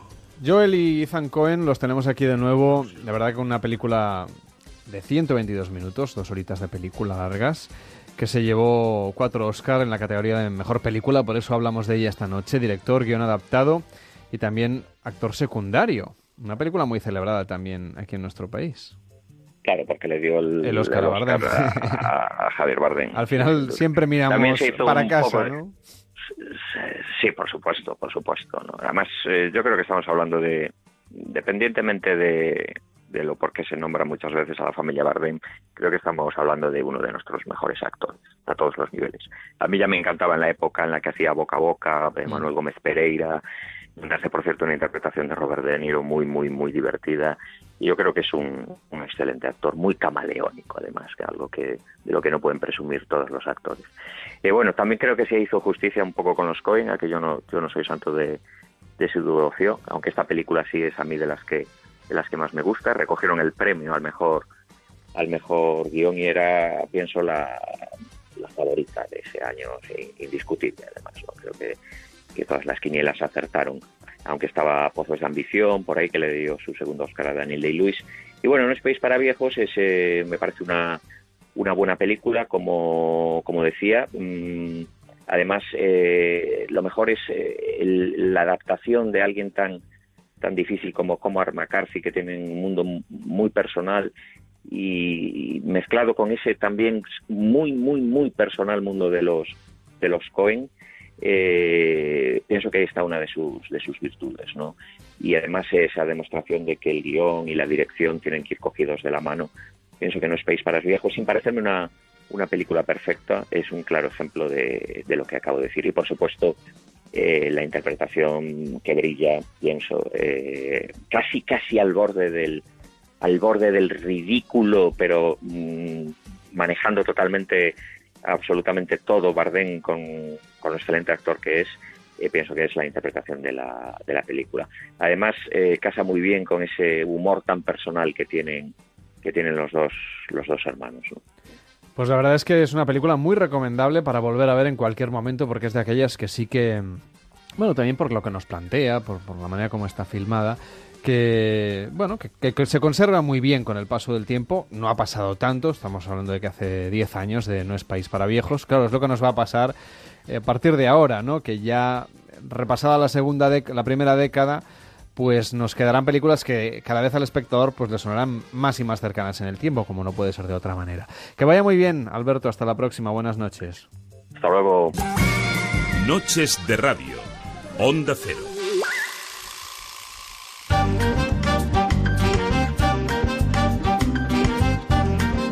España en fiestas.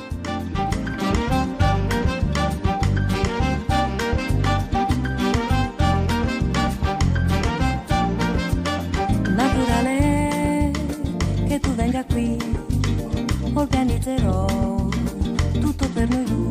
Vamos a irnos a las 2 y 13, la 1 y 13 en Canarias, de fiesta por España, con Manuel Campillo. Hola Manuel, buenas noches. Muy buenas noches, ¿qué tal? Nos vamos a Huesca, hoy a las fiestas de San Lorenzo. Así es, y para hablarnos de todo esto tenemos esta noche a alguien muy especial. Está al teléfono Lourdes Plana, que es la vicepresidenta de la Asociación de Vecinos de San Lorenzo, en Huesca, y quien ha sido la encargada de ponerle este año la pañoleta al santo. ¿Qué tal? ¿Cómo estás? Buenas noches, Lourdes. Hola, buenas noches. Bueno, ayer disteis el pistoletazo de salida hace unas horas a las fiestas, eh, se lanzaba ese cohete que indicaba el inicio de los festejos y luego una cabalgata, esto a mediodía. Pero ¿qué es lo que está pasando a esta hora, en esta madrugada, a las 2 y 14 minutos? Pues en estos momentos están pasando que tanto en la Plaza de Navarra como en el Paseo Ramón y Cajal, las peñas están haciendo sus respectivos conciertos. Están las ferias en funcionamiento, lo que nosotros llamamos los chiringuitos, que son unos puestos de ventas ambulantes, y gente en la calle, aunque está haciendo un poco de frío. De hecho, en, en, las fiestas de San Lorenzo el factor musical tiene gran importancia, ¿no? Porque viendo un poco la programación, hay muchísimos conciertos a lo largo de esta semana. Pues sí, cada día hay dos conciertos organizados por las peñas, más uno principal que es por la, con todas las peñas unidas y luego la, la orquesta de baile que es del ayuntamiento. Bueno, mañana es el turno para Fangor y Carlos Sadnes, el viernes para Rosendo, eh, Leiva llega el sábado 12 y el lunes Love of, Love of, Le Love of Lesbian. O sea, que, que viene cargado. Pues sí, está muy cargado y con mucha marcha. Nos estaba contando lo de las eh, actividades más tradicionales, el tema de la pañoleta. ¿Habrá otras actividades también vinculadas justamente con la cuestión espiritual, ¿no? Tratándose de las fiestas de San Lorenzo. Pues sí, o sea, el día 10, el día del Santo, eh, pues lanzarán los danzantes ante la Basílica de San Lorenzo y a continuación saldrá la procesión que subirá hasta la catedral a recoger al cabildo y bajará después por el, por el coso otra vez a la iglesia de San Lorenzo. Y el día 15 la ofrenda de flores y frutos. Si por algo es conocido San Lorenzo, entre otras muchas cosas, es por las Perseidas, las lágrimas de San Lorenzo, ese efecto que tenemos visual de las estrellas. ¿Se pueden observar también? ¿Hacen ustedes alguna cosa especial en Huesca? Sí, se va a, a, la, a, lo que se llama la cuna de San Lorenzo, a Loreto, y allí se espera verlas caer. ¿Y va mucha gente? Pues sí, mucha gente. Bueno, pues es una buena manera de ir a ver justamente las, las, lágrimas de San Lorenzo a la cuna de San Lorenzo, que es una muy buena propuesta. Y eh, bien sabe Manuel que a mí lo que me interesa es la gastronomía. Así que antes de ir a ver las lágrimas de San Lorenzo, pues me gustaría tomar una buena cena tradicional de las fiestas de San Lorenzo y con los productos de kilómetro cero de Huesca que me consta que son muy buenos. Así que háganos una recomendación, un menú para disfrutar gastronómicamente de las fiestas de San Lorenzo. Pues bueno, es mucha costumbre comer melón con jamón y después pollo a los chilindrón y melocotón con vino. Muy bien, pues un melón con jamón, un pollo al chilindrón y un melocotón con vino. ¿Qué te parece, Manuel? Pues me parece un menú estupendo, la verdad. Yo lo del melocotón con vino no lo he probado. ¿Cómo lo preparan? Pues eh, un día antes se corta y se limpia el melocotón, se le pone azúcar y el, un poco antes de servirlo se le pone vino. Ah, o sea que sí que lo maceran un poquito. Entonces sí, Lo he, sí que lo he probado. No lo recordaba. Bueno, pues le agradecemos muchísimo que haya estado usted con nosotros, que haya compartido estas fiestas de San Lorenzo en Huesca, que les acabe yendo muy bien, que disfruten de todos esos conciertos y hasta la próxima. Muy buenas noches. Buenas noches. Bueno, pues dejamos atrás un día que ha sido de celebración en San Lorenzo, este miércoles 9 de agosto de 2017, que ya ha pasado la historia y nos ha dejado estos sonidos.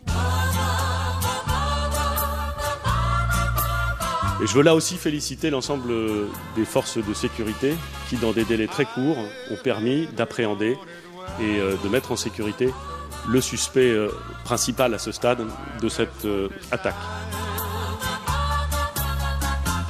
Atacarlo, como hacen algunos, es un sinsentido y un disparate. Y eso solo puede quererlo gente muy radicalizada que se siente más cómoda en las malas noticias, en la pobreza y en el aislamiento. I think the, the president, again, uh, as commander in chief, I think he felt it necessary to issue a very strong statement directly to North Korea. No se ha podido notificar en el día de hoy esa resolución y, por tanto, estamos a la espera, estamos ya curtidas en la espera de que efectivamente mañana podamos tener conocimiento de esa resolución.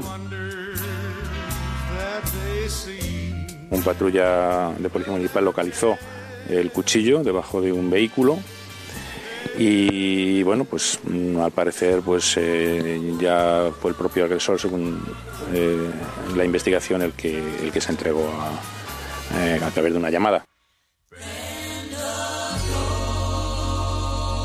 Las noches de radio son diferentes en Onda Cero.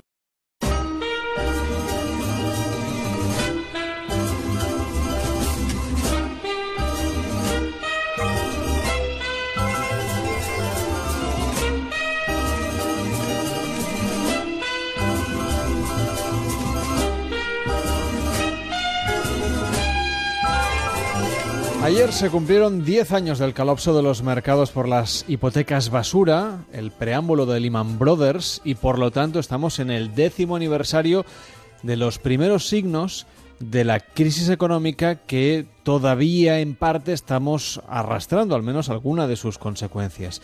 Queremos saber si 10 años después esto de la crisis económica verdaderamente lo vamos a dejar atrás, por eso queremos saludar al decano del Consejo de Economistas de Galicia, que es Miguel Vázquez Taín. ¿Qué tal? Boas noites.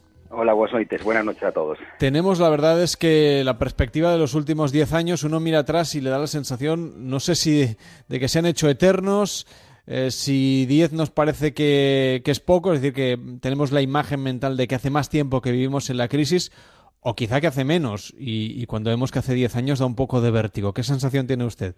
A ver, la verdad es que estos 10 años es una cifra, bueno, por, el significado de los propios 10 años, esa cifra tan redonda, ¿no? Eh, a mí me parece una, un tiempo muy muy largo, ¿no? Porque durante estos 10 años, eh, sobre todo determinadas personas han vivido pues una crisis muy profunda, ¿no? Y bueno, cuando descendemos al micro, pues eh, hay familias, hay personas, hay realidades eh, que, han padecido estos 10 años de crisis. Y entonces, claro, precisamente por eso se hace más largo, ¿no? Las épocas buenas a lo mejor pasan rápido y las épocas malas pasan más despacio. A mí la verdad es que me parece bastante tiempo, ahora que miras 10 años, pero bueno, en fin, esa es la, la, situación en la que estamos ahora, ¿no? Ahora que han pasado 10 años, ¿en qué momento se encuentra la economía española, que es la que nos afecta de manera más directa? A ver, ese es, ese es donde los importa ahora. ¿Qué, qué, qué, qué estamos en qué, situación estamos ahora? Y claro, en la situación española nos encontramos con que en términos de PIB, es decir, en términos de, producción, estamos en el mismo nivel que antes de la crisis. En el anterior trimestre, en el segundo trimestre de este año 2017, prácticamente alcanzamos el PIB que teníamos a mediados de los años 2007, ¿no? Que fue cuando empezó la recesión. Eh, claro, esa realidad nos puede llevar, eh, o ese dato nos puede conducir a pensar que, estamos, que ya hemos superado la crisis, ¿no? Pero bueno, cuando analizamos otras variables, fundamentalmente el desempleo o el número de trabajadores que en este momento están eh, cotizando la seguridad social, pues nos encontramos con que a pesar de haber alcanzado el mismo nivel de PIB que teníamos antes de la crisis, o incluso un poquito más, pues tenemos pues casi dos millones más de desempleados, o tenemos casi dos millones menos de empleados ¿no? Con lo cual aún nos queda recorrido para decir que España eh, pues está en la misma situación que teníamos en el año 2007, el año 2008. Esa es mi, visión. Eso no quiere decir que en otros países de nuestro entorno pues esa realidad pues pueda es un poco distinta y puedan ya realmente decir que han salido de la crisis. ¿no?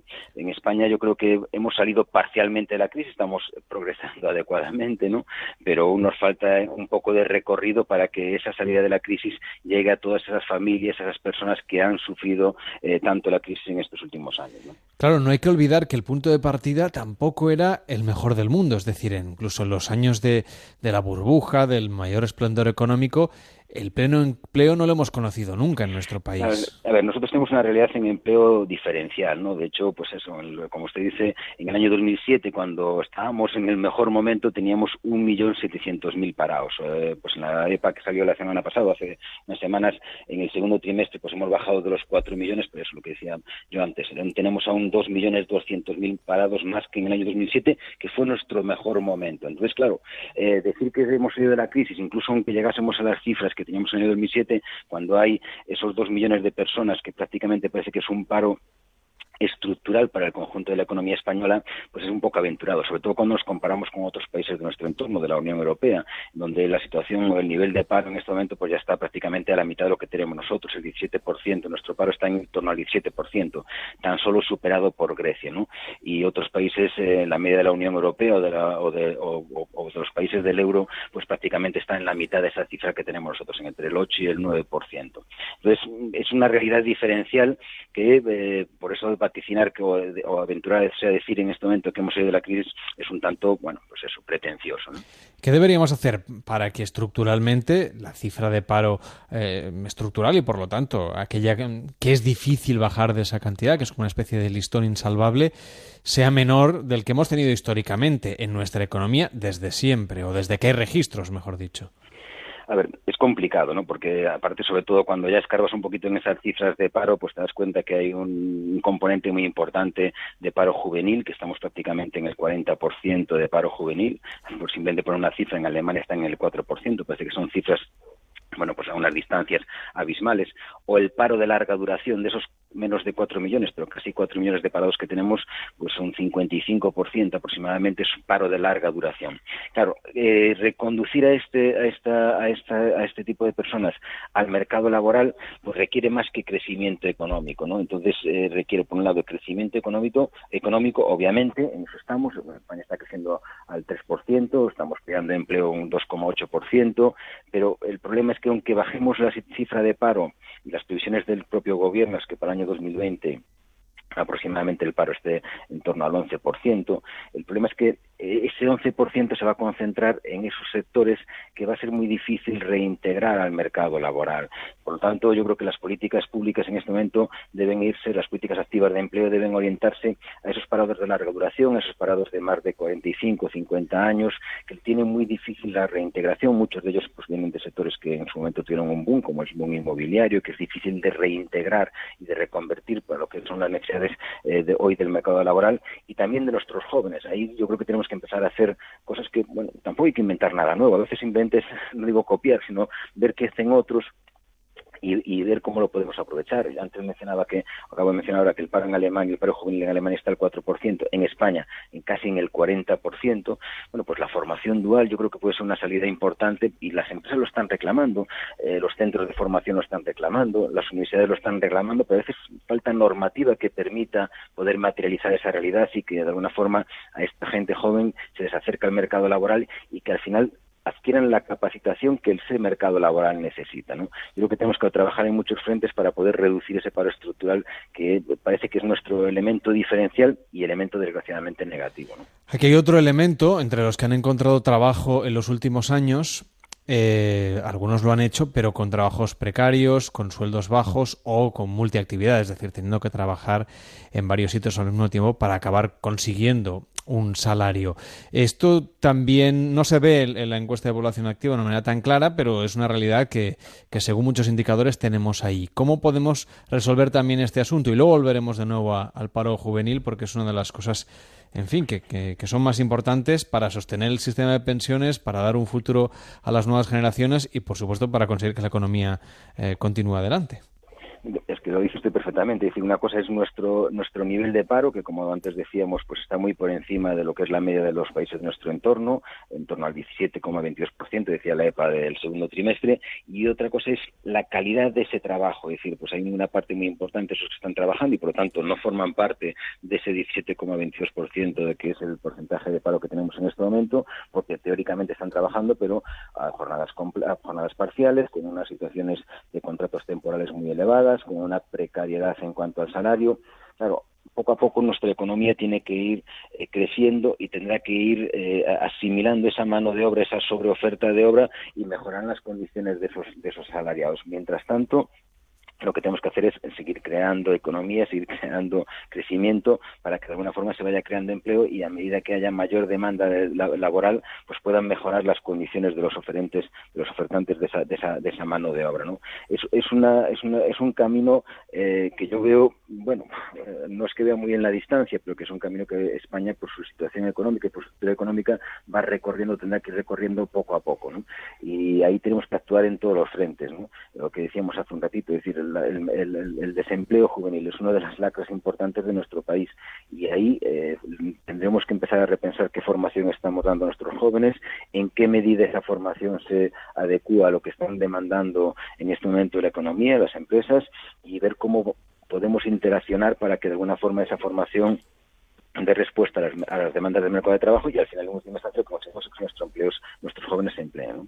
¿No teme usted que si implantamos el sistema dual de formación y, prácticas en empresas, estancias en el, en el ámbito profesional, eso se pueda aprovechar por parte de algunos contratadores para evitar efectivamente acabar haciendo contratos y extender el modelo del becario que se ha visto en determinados eh, oficios o, profesiones como una, en fin, una situación constante de flujo de personas que entran y cuando acaban la beca salen y llega el siguiente y, se va encadenando una serie de contratos de formación o de estancias e, en empresas de manera perversa al final. A ver, el, sistema dual en todo caso ya en España ya existe, lo que pasa es que no está excesivamente extendido, ¿no? Y de hecho, a nivel de formación profesional, en muchos centros pues ya se imparte formación en donde se complementa lo que es la formación teórica con las prácticas en las empresas, ¿no? Yo creo que hay que buscar un punto de equilibrio. Es verdad que se puede ver con recelo, sobre todo cuando hay un montón de gente que está buscando trabajo en edades, en edades ya avanzadas, eh, el hecho de que, bueno, pues gente que está estudiando pues ocupe puestos de, que al final, como dice usted, de de becarios, de personas en prácticas, que al final en última instancia también están desempeñando un trabajo. Yo creo que tenemos que buscar un punto de equilibrio y regular de tal forma que no se, que no se utilice esa figura para en última instancia abusar de la misma en beneficio de lo que pueden ser los empresarios. Yo creo que las propias eh, organizaciones empresariales también están demandando eh, eh, ese tipo de formación, porque en última instancia, si al final consiguen empleados formados, eso redunda en beneficio de las propias empresas. Yo creo que es uno de los temas claves para el futuro del mercado laboral en España. Y ahí habrá que hacer una especie de cuestión de Estado en donde se sienten, por un lado, la Administración, por otro lado, todos los que tienen competencias en materia formativa. El problema es que también en este país las competencias en materia formativa están distribuidas distribuidas en las 17 comunidades autónomas y por otro lado los empresarios y al final hagamos una regulación que evite esa situación, pero al mismo tiempo que permita que, exista que exista esa formación dual. Yo a veces también estoy en el mundo de la enseñanza y detesto cuando contacto con empresarios, cuando contacto con los centros formativos que a veces pues no existe una regulación o una normativa que permita en determinados niveles, como puede ser también incluso en el nivel universitario, esa formación dual, que un estudiante en la universidad puede estar trabajando parcialmente con algún tipo, ya no digo de remuneración, pero con algún tipo de seguro en una empresa completando eh, su formación teórica con una, con una práctica. ¿no? Creo que ahí hay mucho por hacer, hay mucho recorrido, lo, han hecho en otros países y como decíamos antes, a veces tampoco tienes que inventar eh, gran cosa, a veces tienes que a veces copiar y adaptar a tu realidad. ¿no? La situación económica es muy importante para cualquier elemento que tiene que ver con la sociedad. Hemos hablado antes de las consecuencias de la crisis económica a nivel microeconómico, pero por supuesto es lo que para la mayor parte de los ciudadanos y de los oyentes del programa es lo que importa. Si alguien en la familia ha perdido el trabajo, si alguien ha perdido su casa porque no ha podido hacer frente a la hipoteca, si alguien ha tenido que deshacer los planes que tenía pensados económicamente, profesionalmente, si quería cambiar de empresa y encontrar un trabajo mejor y se ha tenido que quedar estancado porque no había oportunidades es decir, estas son las situaciones que nos han traído estos 10 años de crisis. Pero vamos a hablar un poco del futuro. ¿Qué perspectivas positivas hay de la economía española para los próximos años? ¿Qué es lo que, qué indicadores nos, nos dicen que las cosas pueden ir a mejor? Y luego también veremos cuáles son los riesgos y las amenazas que tenemos enfrente. A ver, las perspectivas de futuro, incluso las perspectivas casi actuales, en cuanto a lo que son las cifras macro, yo creo que no pueden ser más halagüeñas. Es decir, incluso las previsiones para este año 2007, pues eh, tanto el gobierno, pero no, ya no solo el gobierno, sino todos los organismos de previsión las han incrementado. Esperamos crecer este año 2007 aproximadamente un 3%, el año 2018, eh, este año 2007 un 3%, el año 2018 en torno a un 2,6%. Es decir, estamos a niveles de crecimiento en cuanto a cifras macro, vamos, eh, muy por encima de los países de nuestro entorno. ¿no? Prácticamente somos las economías avanzadas, de las economías avanzadas las que más estamos creciendo. ¿Qué pasa? Que eso va a tener un traslado lento a lo que es la realidad micro, es decir, a la creación de empleo, a la creación de un empleo de calidad y, por lo tanto, que esas familias, como usted dice, o cuando esas personas que tienen una perspectiva de futuro vean esa mejora. ¿no? Pero bueno, en todo caso, en la medida en que estemos creciendo a esos niveles de en torno al 3 o el 2,5%, pues estaremos creando también empleo aproximadamente en torno al 2,8 2,6%, que también son las previsiones que en este momento prácticamente eh, tienen encima de la mesa todos los organismos eh, que de alguna forma analizan las perspectivas de futuro. Y eso nos permitirá, eso nos permitirá en principio pues llegar a más de 20 millones de ocupados eh, en torno al año 2020 y si se cumplen esas perspectivas, aunque haya aunque siga habiendo una cifra importante de parados, digamos que esa mejora que ya empezamos a notar o que se empieza a notar en muchas de esas personas que usted menciona, que han sufrido durante estos años y que empiezan a encontrar algún tipo de trabajo, aunque sea con una remuneración, bueno, pues no todo lo elevada que les gustaría, pues eh, si eso se consigue en el año 2020, eh, conseguiremos también que, bueno, pues que, que, mayor número de personas noten esa mm, salida de la crisis o esa mejoría de la economía. Yo creo que en esta perspectiva, eh, desde esa perspectiva, pues hombre, la, situación para España es, es, halagüeña en los próximos dos o tres años, siempre y cuando no existan riesgos, como usted dice, que en este momento, hombre, no se vaticinan, pero que pueden siempre haber imprevistos en materia económica. La economía está muy vinculada también a la política. Hoy Bloomberg, que pasa por ser uno de los medios de comunicación de economía más importantes del mundo, ha hecho público un gráfico que es muy interesante. Mm, cruza dos datos que en apariencia no deberían tener mucho que ver, pero, pero sí que lo tienen. El, el soporte a la independencia en Cataluña y el número de desempleados en esta comunidad. Y circula en paralelo a más desempleados desde el año 2009 hasta el año 2017. A más desempleados, mayor soporte a la independencia. Ahora que la situación económica está mejorando, dice Bloomberg, es cuando tenemos menos apoyos del, bueno, de la eventual secesión de Cataluña. ¿Existe la posibilidad de desconectar, digamos, este proyecto político si la economía continúa dando indicadores positivos? Bueno, ahí yo creo que el, tema catalán es, o sea, aunque puede tener una correlación, y yo hice gráfico de Bloomberg, eh, con la economía, eh, hay otros muchos factores. Pero es verdad que cuando hay una situación económica complicada, eso no solo lo hemos visto, en, no solo en esas previsiones en cuanto a Cataluña, las hemos visto en España, es decir, pues a veces hay una reacción y esa reacción de oponerse a la situación preestablecida, al status quo, pues se puede manifestar incluso desde el punto de vista, como puede ser en Cataluña, con, eh, apoyando la independencia, ¿no? Hombre, yo, eh, obviamente, en la medida en que la economía mejore y en que todas las cosas vayan bien, digamos que la gente está un poco más tranquila y no quiere cambios radicales, no quiere o no busca cambios radicales eh, o bruscos que de alguna forma cree que pueden mejorar su situación personal, ¿no? Pero bueno, vaticinar que una situación de mejora económica puede solucionar el tema catalán, yo creo que el tema catalán va más allá de lo que es la economía, es un tema fundamentalmente político, pero con consecuencias económicas, con consecuencias económicas fundamentalmente para Cataluña, ¿no? Al margen de que también las puede tener para el conjunto del Estado español. O sea que ha sobreinterpretado Bloomberg un poco estos datos, aunque es verdad que viendo los gráficos es muy representativo. claro, no, seguro que puedes encontrar una correlación, porque es verdad que obviamente la situación ha cambiado radicalmente en los últimos años, eh, desde el punto de vista de mejora de la, de la economía, y también parece que está cambiando un poco el apoyo a la independencia en Cataluña. Pero bueno, puedes encontrar esa correlación, pero yo creo que hay otros elementos más allá de la economía. ¿no?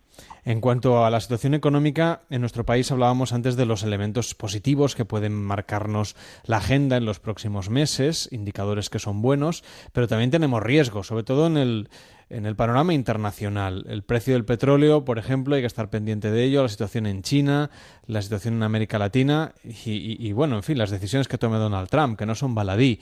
¿Cree usted que en este em, escenario de una cierta inestabilidad nos podemos llevar algún susto a nivel global que luego afecte más o menos a la economía española?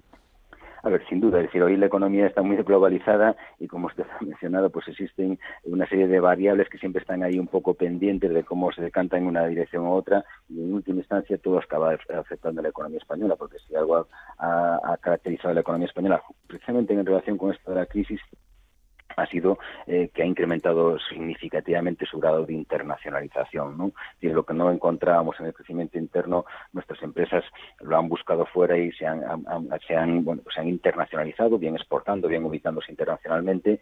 Claro, cualquier cosa que afecte a cualquier ámbito geográfico o área geográfica del conjunto del mundo, pues al final acaba afectando la economía española y por lo tanto habrá que ser cautos porque cualquiera de esas variables eh, pues, pues nos pueden afectar. De hecho, sin ir más lejos, y eso sí que es una realidad y dependerá cómo se decante en una dirección u otra, pues el tema del Brexit eh, nos puede afectar mucho a la economía española, porque también es uno, es un, eh, tenemos muchísimas relaciones, algunas, algunas comunidades autónomas más que otras, Galicia, por ejemplo, con el tema de la pesca, muchísimas españoles están trabajando en, Londres, bueno, en Londres, en, el Reino Unido, y eso también nos puede estar afectando al margen de, bueno, pues, eh, bueno, por los vaivenes de la política económica o de la política general de Estados Unidos con el nuevo presidente, de alguna manera, pues hoy mismo, pues simplemente por unas declaraciones de, Donald Trump en relación con el conflicto con Corea, pues han, vapuleado las bolsas, ¿no? A nivel mundial.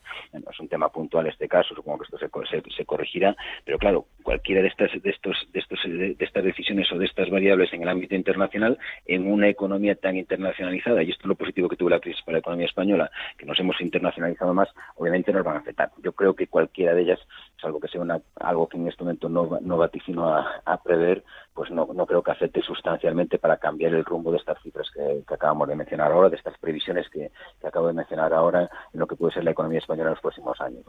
Pues la verdad es que ha sido muy interesante ver su punto de vista, escucharlo aquí y poder poner un poco los puntos sobre las IES en esta semana en la que, bueno, estamos recordando esos 10 años del colapso de los mercados en Estados Unidos. Primero las hipotecas basura, luego tardaríamos un poco en ver aquí cómo nos llegaba el tsunami económico, pero acabó llegando y de qué manera. Le agradecemos muchísimo a Miguel Vázquez Taín, que es decano del Consejo de Economistas de Galicia, que haya estado hoy en Noches de Radio. Que vaya muy bien. Buenas noches. Buenas noches, muchas gracias y buenas noches a todos. Gracias a vosotros.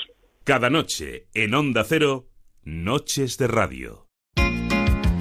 Y evite ya que le frían a multas, hombre, con los nuevos radares pensados para recaudar, no pierda más puntos, que es una tontería. Diga alto a las multas con el mejor avisador de radares del mercado, el F10 de Angel Driver de Publi. Ramiro López, ¿qué tal? ¿Cómo estás? Buenas noches. Buenas madrugadas, un saludo cordial. Madrugadas. Bueno, ¿cómo podemos evitar, Ramiro, que nos dejen de freír a multas? ¿Cómo es posible? Javier está en nuestra mano, evitar que nos sigan metiendo la mano en el bolsillo, nunca mejor dicho. Con el Angel Driver en la nueva versión F10, el avisador de radares de mayor venta en el mundo, recomendado por Autofácil, la revista de mayor prestigio del mundo del motor. Y yo sé que esta nueva versión trae cosas distintas. Exactamente, dispone de una nueva plataforma tecnológica de mayor capacidad para mejorar la cobertura y siempre estar conectados con los satélites existentes. Ahora sabremos con más anticipación dónde se encuentran todos los radares en carretera y en ciudad con un procesador ultra rápido que mejora los tiempos de respuesta. ¿Y la base de datos que tiene Ramiro es totalmente nueva? Totalmente nueva, tiene mayor capacidad, viene preparada para nuevas aplicaciones y es la más completa y eficaz del mercado. ¿Y los radares, Ramiro? Cuéntame. Ah, Javier, lo tenemos todo localizado, lo de la DGT, Gobierno Vasco, Generalidad de Cataluña, ayuntamientos y también Portugal. Y los ayuntamientos, hay que decir que últimamente le han tomado el gusto a esto de fotorrojo, ¿eh? Y tanto, y tanto. y de hacer caja. ¿Y cómo se actualiza? ¿Cómo se actualiza? Pues mira, se actualiza en publi.com de forma gratuita de por vida. Nunca más tendrá que pagar nada. No hay, ninguna cuota. Las 350.000 personas que componen la comunidad Angel Driver nos informan al minuto de dónde hay cambios y los ponemos ahí en nuestra página web. Pues eso es muy interesante porque además cada día es que hay radares donde menos te lo esperas. Bueno, eh, en todas partes. Cualquier día nos lo ponen debajo de la escalera, ¿no? Pero si tenemos un Angel Driver no hay problema mira, sí. en fijo, farolas, pórticos, semáforos, multicarril, multidireccionales, zonas de los, las zonas de tramo y los tramos de velocidad controlada. Sí. Y además, Javier, es el único que sabe dónde están, dónde operan los móviles, los camuflados y los láser. ¿Y los fotorrojos? Los amigo? tenemos todos localizados y cada día están en pueblos más pequeños, curiosamente, Sí, sí, donde hay sí, una sí. carreterita, ahí ponen un semáforo Sí, y sí. ¡pomba! Un, un, Y un zasca. poto rojo. Claro que sí. Bueno, y otra de las ventajas de Angel Driver, además, es la claridad de los mensajes. Que aquí no hay pitito ni sirenita. ¿no? Nada, nada, nada, ni pitito ni nada. Aquí es el único que nos avisa con total precisión de que lo, de lo que nos vamos a encontrar en la ciudad o en la carretera con mensajes luminosos en pantalla y de voz tan claros como estos. Atención, posible radar móvil. Ahora, mira. Atención, tramo de velocidad controlada a continuación.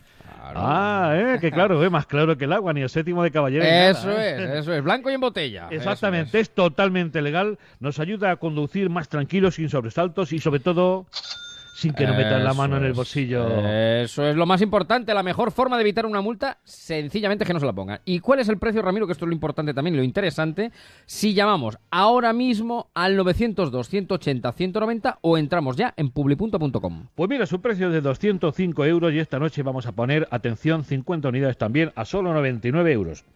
Con la primera multa que evitemos, está amortizado. Y además le vamos a regalar el magnífico Chispis Control, el alcoholímetro preciso de Angel Driver, que vale 30 euros. Para saber cuándo no hay que beber, cuándo no hay que Eso conducir, es, cuándo no hay que coger el coche. Pero lo importante es seguridad. Evitar que no metan la mano en el bolsillo le va a costar a usted solamente 99 euros. Con la primera multa que posiblemente le ponga mañana, ya está pagado. Amortizado, amortizado. Llame ahora mismo y pídalo 902-180-190 o publi.com. No diga que no lo avisamos. Ramiro, un abrazo enorme. Igualmente, Cuídate. Javier, hasta luego. Cada noche en Onda Cero, Noches de Radio, con Carlas Lamelo.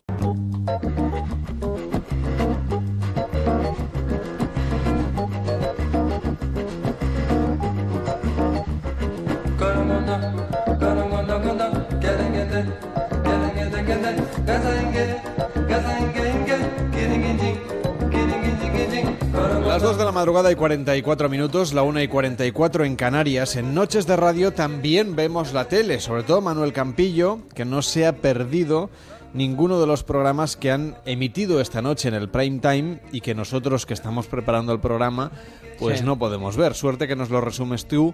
Y de hecho con tu resumen ya tenemos bastante. Oye, quería felicitarte Manuel por Dime. el ojo que tuviste ayer con lo de televisión española y la previsión del tiempo. Hoy lo ha comentado todo el mundo y nosotros, nada, un ratito después ya pudimos escucharlo aquí en directo y explicárselo a la audiencia. Ya lo teníamos aquí calentito, recién sacado de, de la televisión, además. Bueno, y que han emitido esta noche las teles, que yo ya sé que es mucho mejor escuchar la radio, pero Mm. por si acaso hay alguien despistado que por ahí tiene una tentación de ver la televisión, no Es- hace falta porque nosotros se lo vamos a contar. Por pero bueno, por si acaso. Pues mira, en Antena 3 han podido ver la película La madre del novio. Estas son dos grandes escenas de la película, cuando el marido le pide matrimonio a Jennifer López y luego cuando se pelea con la suegra, con la suegra Jane Fonda. Ay, Dios mío. Charlie, ¿quieres casarte conmigo? Eh, eso eh, es demasiado brusco. Está aturdida. No, estoy mejor Sí. que nunca. Es solo que... ¿En serio? Sí, en serio. No, no. Di que no. Sí, sí, sí. Oh, aquí se arma. Oh, estoy muy contenta por vosotros. Enhorabuena. Me alegro de que vayas a ser mi nuera y que empieces a enterarte cómo la sucata tu futura suegra. Ese vestido si no quieres que te lo quite yo. No vuelvas a decirme lo que tengo que hacer. ¿Te has atrevido a darme con el dedo? No vuelvas a tocarme o te acordarás de la madre de tu novio. ¡Oh, Dios mío! Pero Manuel, Viola, ¿esto era una película o daban pressing catch? No, no, era una película, era una película, pero es la típica relación suegra-cuñada y no se llevaban muy bien. Hombre, la típica, la típica. Yo no conozco muchas suegras que acaben... Pero tampoco se llevan especialmente bien, ¿no? Por lo general, eso dicen. Yo como todavía no tengo suegra, pues mira, eso que me ahorro. Eh, si quieres, en la sexta vamos a ver que ofrecían un nuevo episodio del Comidista Televisión. Esta semana se debatía sobre el veganismo y se han llevado a Antonio Castelo a un restaurante vegetariano y podríamos decir que no le ha hecho mucha ilusión. ¿En serio? Un vegetariano ya está más limpio que un restaurante normal. ¿Verdad? Aquí en teoría nos van a servir de primero un zumo de remolacha que dicen que es bueno para la resaca. Os os digo una cosa, que, perdona, esto es para el equipo. Probablemente eh, me vaya de varas. Esto me parece como la parte mala de un cóctel. Traigo el cóctel campeón del mundo, pero el de la mesa de los niños. Entiendo que ni vamos a cambiar de vaso, ¿no? Porque no, No, no, claro, hay que cambiar de vaso. ¿Ah, sí? Vale, vale, que no con se todo, mezcle, ¿eh? Con todo el cariño con lo que lo hacemos, no vamos ahorita a mezclar aquí. Ah, lo hace-. Contaminación cruzada no se puede. Perdona, ¿los has hecho tú? Sí. Ah, tío, perdona, que te falta el respeto un montón, ¿eh? Me recuerda, eh, yo estoy en los jesuitas al comedor del colegio. ¿Qué te parece, verdad? Como si fuese un perro y tuviese que purgarme. ¿Sabes qué comeces? que dice que el perro, propio perro, dice, joder, me, me he pasado. O sea, voy a comer césped. La verdad es que ha sido muy, No sé qué, muy no tengo bueno. nada que añadir. Nada más, ¿no? Pero Y- cuéntanos, cuéntanos tú, ¿qué tal, qué tal el programa? Pues a mí la verdad es que me gusta mucho el Comidista TV. Muchas veces no puedo verlo entero porque tengo que terminar de preparar cosas para luego entrar con vosotros, pero luego en el A3, en el A3 Player lo, lo vuelven a echar, así que lo, lo veo de nuevo. Y O en sea, te, lo, lle- te lo llevas en tupper, ¿no? Un poco. Claro, ¿Eh? claro, O me llevo al Comidista en Tupper. Está bien. En lata. Y en 4 ofrecían un nuevo episodio de Tú, yo y mi avatar. Esta semana Matías... Esto me lo tienes que volver a explicar. Sí, porque ha sido Vale. trending topic, Sí. ¿eh? Vale, os lo explico primero, ¿vale? El programa es el siguiente. Un chico o una chica, en este caso en esta semana es eh, Matías, va a conocer a tres pretendientas. ¿Vale? Mm. La cosa está que las citas, en vez de tenerlas directamente con las pretendientas, las tiene con avatares de esas pretendientas, que son otras personas que, guionizadas a través de un pinganillo, le dicen cómo tienen que reaccionar al avatar. ¿Y cada una tiene un avatar diferente o las tres tienen el mismo avatar y le van dando órdenes? No, cada una tiene un avatar diferente. Pero, madre mía. yo Hay, un capítulo de Black Mirror que sale una cosa parecida, ¿eh? Yo no quiero decir sí, nada. sí, sí. Sí, y es, ¿Y- eh, al final qué es- ganamos es- con eso? pues que no conoces directamente a la persona, no te fijas en el físico, conoces el interior, porque usas el físico de otra persona y tú ya sabes que es otra persona en realidad, físicamente. Intenta más o menos seguir el comportamiento. ¿Pero qué de pasa la si el avatar que te ponen, por ejemplo, es mucho más simpático que tú? O mucho más guapo. Pues ya Porque el lenguaje no verbal es muy importante. Tú puedes decir una frase muy ingeniosa, pero si pones cara de, no sé, de pescado hervido... Antes estudian, el, el avatar estudia el comportamiento del, del original, por Ya, pues decirlo para de eso una manera. que, que vayas la persona directamente. no Hoy, sé. hoy salía un estudio de ADECO que decía cuáles eran las profesiones que querían hacer los niños, futbolistas, profesoras, youtubers. Yo añadiría avatares. Avatares. Yo estoy seguro de que la, en la edición del año que viene, si repiten la encuesta, los niños de España van a querer ser avatares. Pues a mí me parece muy bien la idea. Es como conocer gente por las redes sociales. No tienes un físico delante, directamente conoces la personalidad del otro. ¿Tú crees? Pues en las redes sociales la gente muy A honesta ver, no es. No. Eh, Estamos hablando de siempre que la gente no mienta. ¿Vale? Ya. Pero la idea en principio yo creo que es buena. Bueno, pues vamos a escuchar qué tal ha ido lo de tú, yo, mi avatar y, y- y todo esto. Pues Matías era el pretendiente Dime. de tres Ah. chicas y, y esta era la manera en la que se presentaban todo el conjunto del programa. Hola, me llamo Matías, tengo 31 años, vengo de Barcelona, pero soy argentino y bueno, me dedico al boxeo. Cantan a mujeres deportistas. No me han pedido exactamente que convierta la cama en un ring, pero sí que ha habido muchas peleas en la cama. La primera de las elegidas es Laura, una madrileña del barrio de San Blas que derrocha flow y mala suerte en el amor. Soy una fracasa sentimental. Yo considero que físicamente no estoy mal. No soy Claudia Schiffer, pero tampoco vengo de Mordor. La siguiente se llama Antonella, una bloguera divorciada con un gran concepto de sí misma. Yo soy la Carrie Batson española. 8 centímetros de tacón y a comerte el mundo. Yo soy una chica petty woman, quitando el, el hecho de ser un poco chica ligera o prostituta. Siendo la palabra un poco fuerte, pero es así. La última de las pretendientas se llama Sonia y viene desde el País Vasco con las ideas muy claritas. Creo que impongo mucho y tengo muchísimo carácter. Se me achantan un poquito los hombres. Y no me ha quedado muy claro lo de la chica Pretty Woman, ¿eh? A ver, que ella quiere ser como... Ella cree que es como Pretty Woman, Mm. pero sin la parte de prostituta. Ah, muy bien. ¿Vale? Entonces ella se queda con el glamour y lo otro, hombre. irte presentando como yo soy Pretty Woman, pero sin la parte del glamour, ¿vale? Yo soy así.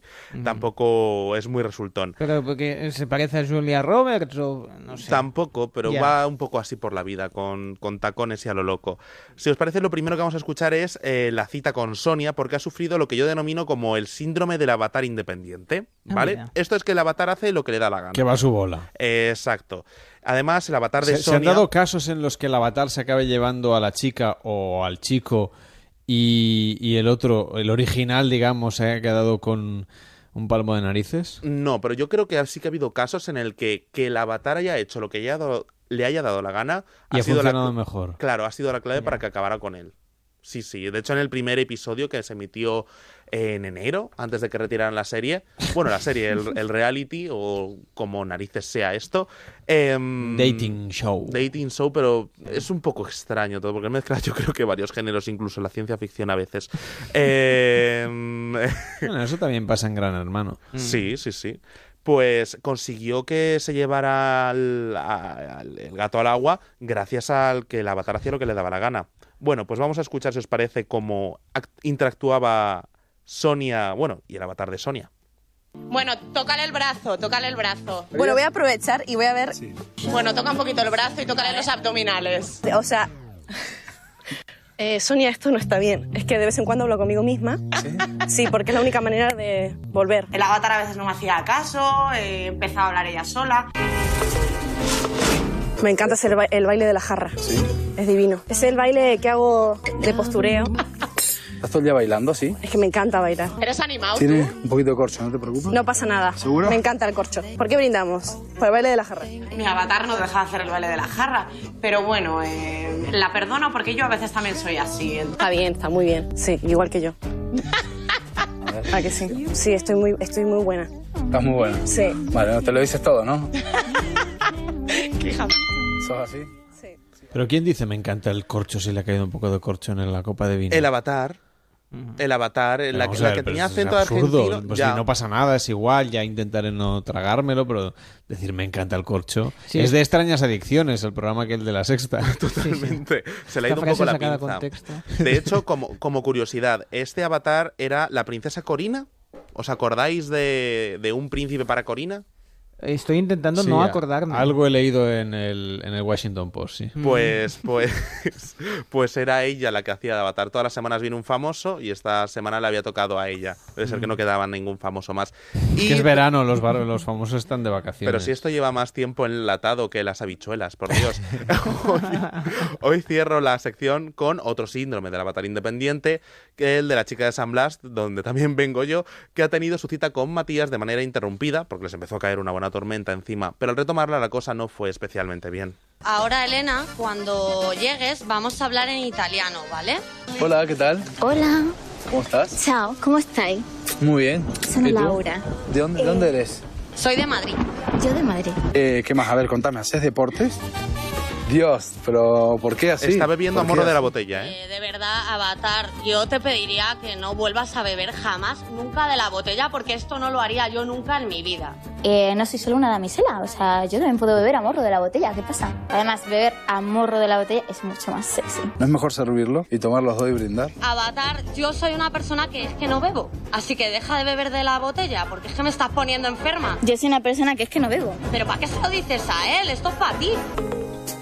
Esto es como jugar al teléfono, ¿eh? Sí, sí, totalmente. La verdad es que yo creo que son los momentos más divertidos, cuando le dice, ¿pero qué estás haciendo? Y el otro hace lo que le da la gana. Bueno, pues es lo que han dado hoy en la tele. No es que hayamos tenido una noche muy lucida, pero bueno, ¿qué le vamos a hacer? Es lo que había. Mañana dan en tu talla o en la mía, en TX. lo digo por si, por si quieres verlo. Tomaré to- nota, Que, tomaré que sigue nota. más o menos eso. En Mega emiten Policías en Acción. Durante y- cinco horas. Exacto, desde las diez y media hasta las 3 de la mañana. Y por si alguien no ha visto Bones, es una serie... Pero tengo una pregunta. Empiezan siendo policías en acción y acaban siendo policías agotados, ¿no? Digo Y yo. jubilados. sí. Policías jubilados. Bueno, poco como verse las, todas las del Señor de los Anillos una detrás de otra. Ah, eso Si alguien no ha visto Bones, dan un capítulo en la sexta. Pero son de estreno, ¿eh? Son ¿Sí? capítulos de estreno, sí, sí, están ahora. Pues ya se acabó la serie, ¿no? Pues decían el otro día capítulos de estreno. No puede ser que sean de, de extre- de estreno en, en abierto, eso sí que puede ser. Bueno, no soy yo muy, eh, muy en fan de la. O sea, muy fan, muy conocedor de, de la realidad de Bones, ¿eh? En cualquier caso. Que la gente sepa que lo dan. ¿Qué más emiten en la tele esta noche de jueves que pasaremos también juntos aquí en la radio? Pues en Antena 3 la película Inmersión Letal con Paul Walker y Jessica Alba y en Telecinco Un lugar para soñar con Matt Damon y Scarlett Johansson. Así que ahí Difícil elección. ¿A que sí? Yo me, quedo, Alberto Wynn no sabe. yo me quedo con los, con los policías en acción que acabarán en policías en Takataka. No sabe qué hacer mañana con su vida. ¿eh? No, la verdad es que no, no sé con cuál quedarme, Carlos. Pues está claro, con Noches de Radio. Claro que sí, es mucho mejor escuchar la radio. ¿Dónde va a parar? Bueno, Manuel, te saludo enseguida. Hasta ahora mismo. Hasta ahora. Este verano, Noches de Radio en Onda Cero.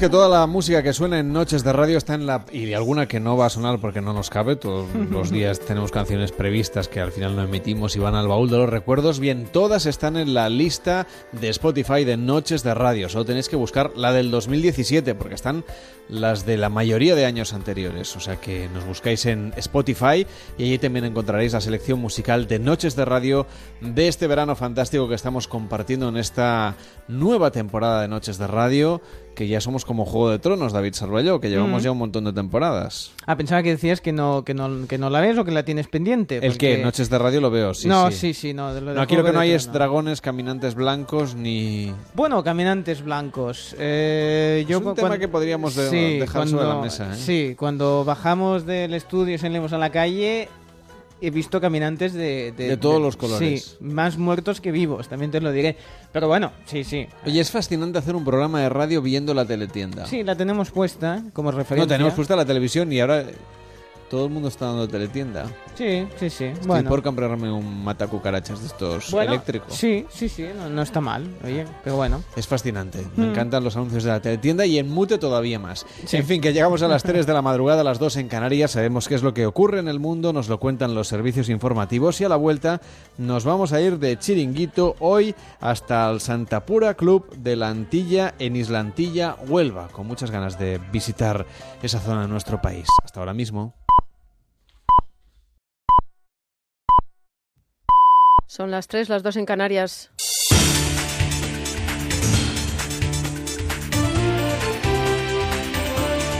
Noticias en Onda Cero.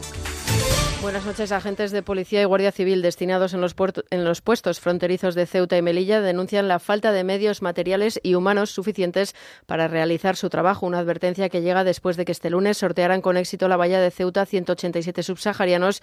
El martes lo hicieran otros mil y la pasada madrugada 500 más. Los agentes aseguran que en lo que queda de verano intentarán llegar a nuestro país muchos más que esperan su ocasión en territorio marroquí. Hoy, además, la Organización Internacional para las Migraciones ha informado del hallazgo de 29 cuerpos sin vida de inmigrantes migrantes enterrados en una playa al sur de Yemen, después de que un traficante obligara a 120 personas a lanzarse al mar después de, desde la embarcación. Su edad, su edad media es de 16 años y a todo ello se une la denuncia de varias ONGs de las torturas y malos tratos que sufren 8 de cada 10 inmigrantes que quedan atrapados en Libia tras huir de la guerra y cuyo destino es Italia. Para la responsable de incidencia humanitaria de Oxfam, Lara Contreras, es necesario ofrecerles rutas seguras. Políticas de cierre de fronteras de la Unión Europea a través de acuerdos como el que Italia ha establecido con Libia o el de eh, la Unión Europea con Turquía. Lo que hacen este tipo de acuerdos es, es, obligar a la persona a quedarse en países y en vez de salir por rutas legales y seguras, que es lo que le pedimos a la Unión Europea y a los Estados miembros, buscan a las mafias para poder huir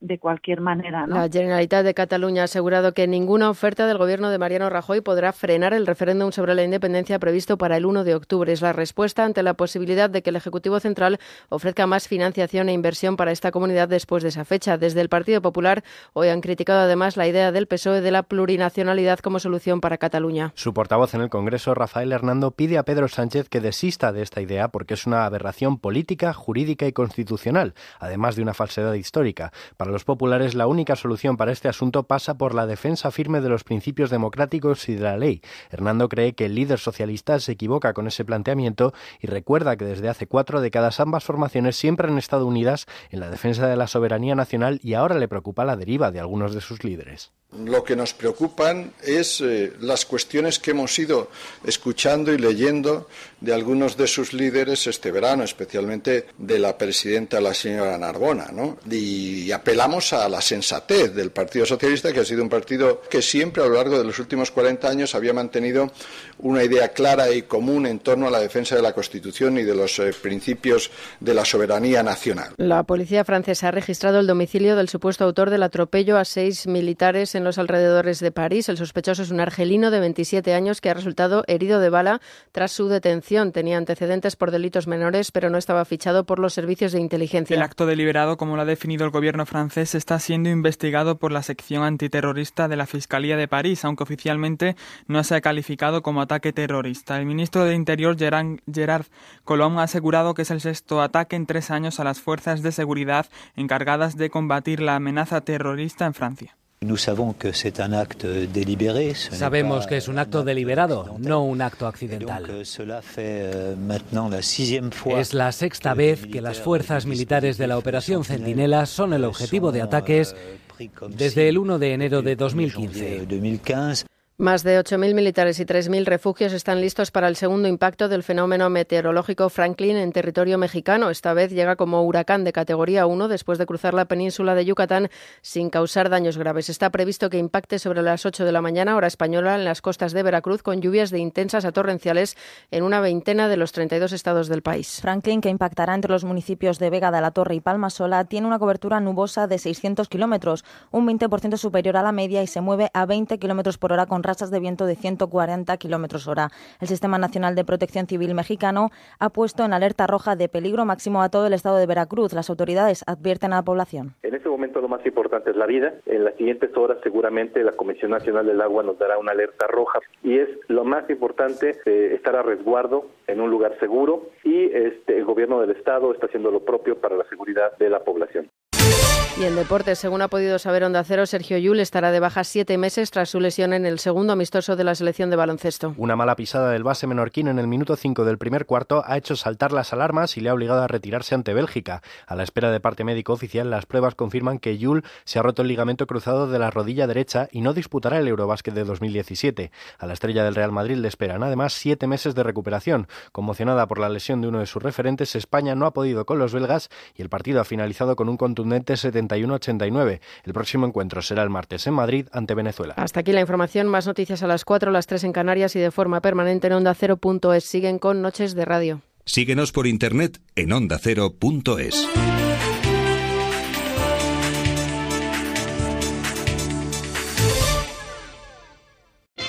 Hay gente que crees conocer, pero solo has visto una cara de ellos. Descubre cómo son.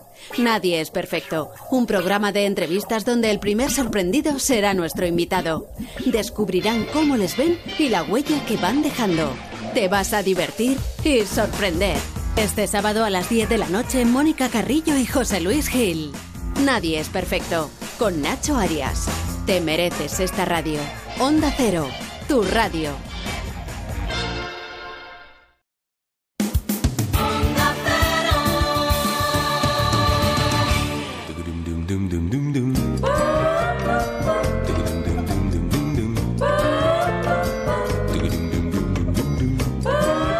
Onda Cero, Noches de Radio, Carlas Lamelo.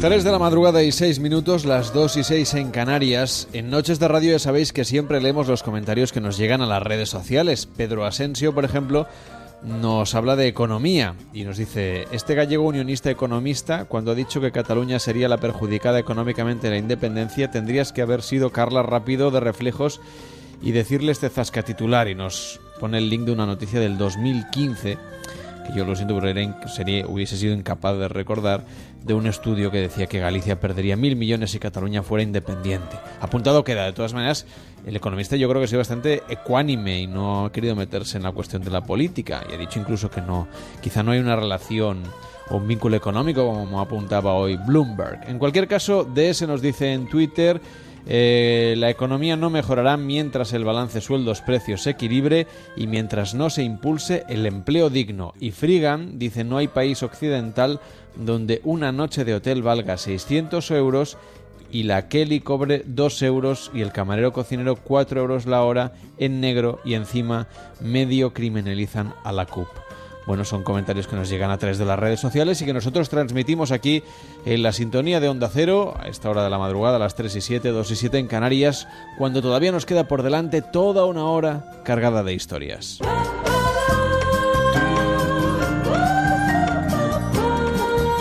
Cada noche en Onda Cero, Noches de Radio, con Carlas Lamelo.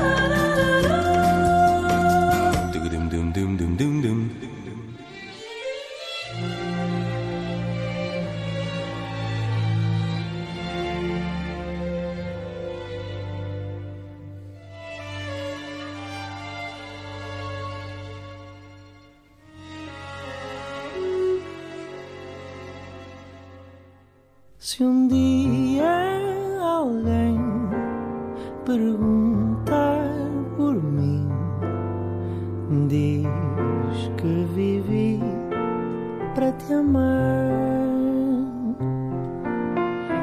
Antes de ti só existi, cansado e sem nada para dar. Meu bem, ouve as minhas preces, peço que regresses, que me voltes a querer. Eu sei que não se ama sozinho, talvez devagarinho possas voltar a aprender.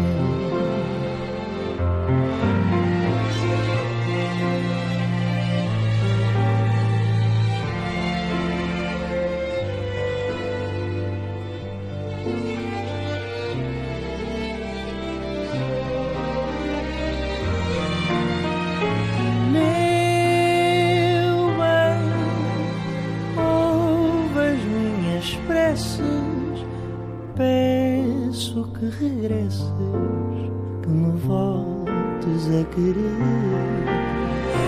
Eu sei que não se ama sozinho, talvez devagar. possas voltar a aprender. Se o teu coração não quiser ser,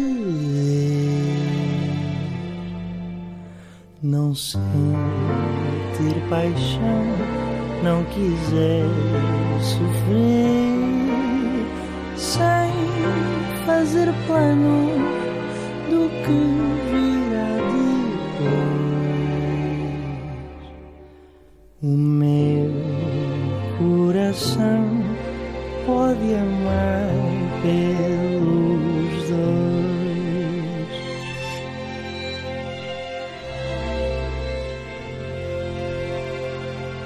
noticia que nos ha llamado la atención y que tenemos a alguien aquí que lo va a comentar con nosotros, y es que Melody y Azúcar Moreno actuarán en el Casino de las Fiestas de Alfaro, así lo anuncia el diario de La Rioja. Eh, ¿Es de este azúcar del que usted me quería hablar hoy? ¿De Azúcar Moreno? No, pero todo está conectado, Carlos. ¿Qué me dice? Sí. Usted sabe que yo siempre le comento que estamos conectados a una matriz. Pero a mí lo que me interesa es saber si usted va a ir al concierto de Melody el 15 de agosto y el de Azúcar Moreno que será el jueves 17. Las dos cosas tienen un elemento en común. El azúcar. El azúcar. Claro. Azúcar moreno es evidente que tiene azúcar, en concreto el moreno. Y Melody es un licor que también lleva azúcar. Y ustedes se preguntarán, ¿y qué tiene que ver el azúcar con la Matrix? Pues todo, absolutamente todo. Muchas veces se han fijado y si miran los ingredientes de los alimentos verán que todo tiene prácticamente azúcar. ¿En qué consiste el azúcar? No voy a entrar en términos eh, científicos. Lo que les voy a decir es qué función tiene el azúcar. Pero ahora todo el mundo está contra el azúcar. Sí, es lo más inteligente que pueden hacer porque ya no entro en si engordan o no, eso me da exactamente igual. Sí, porque usted muy, Mm, sí. muy en su peso no está. No, no estoy. En su peso ideal no estaría, ¿eh? No estoy, porque eso llevo perilla, pero bueno, en fin. El tema está en que... Pasa que la perilla adelgaza. o- Sí, estiliza. Bueno, ese es otro tema. El tema que me interesa es el siguiente. El azúcar genera uno en el cerebro unas em, emociones que te mantienen más pegado a la Matrix. ¿Y qué es la Matrix? Se preguntarán todos. Muy sencillo. La realidad que nosotros percibimos, pero que no es real. Esto que estás viendo, a mí que me estás viendo, podría no estar aquí. Ahora mismo lo que estamos hablando tú y yo, Carlos. A ver, usted en el guion no estaba, en la escaleta no estaba, No, es del equipo del programa, no. No. sé si tiene contrato con Onda Cero o está usted aquí de, de polizón. Yo estoy... Si está usted como un holograma en la realidad virtual esta que dice que tiene, o realidad paralela, o paralelos, o no sé cómo. Bastante hologramas hoy. El tema está en que... ¿Qué es la Matrix? Lo que estamos hablando tú y yo en este momento, Carlos, ahora mismo nos están controlando. Nos están espiando. Sí, nos están escuchando, sí, los oyentes. Exactamente, podrían estar escuchándonos gente desde su casa. Simplemente pues encendiendo, pues qué sé yo, el Una radio. teléfono o incluso, bien visto, una radio. Podrían estar escuchándonos. Usted un lince. Sí, y esa información podría estar llegando. Así que déjame aprovechar para decir que son muchos los estudios que dicen que esta realidad que vivimos podría ser simplemente una simulación informática. Cuando hablo de Matrix sé que muchos os imagináis con agujeros en la espalda conectados a una maquinaria. No necesariamente es así. Podríamos ser simplemente un videojuego y cada uno de nosotros ser un personaje de ese videojuego. Pero si yo no juego a videojuegos, entonces estoy muerto. Alguien está jugando por usted. Alguien ha creado un universo O sea, es como si este programa en un universo alternativo se estuviese emitiendo solo para los personajes de ese videojuego. Esa- veo que va pillando ya la... Ya, ya, ya. o sea, Quizá, me- quizá o sea, allí salimos en prime time.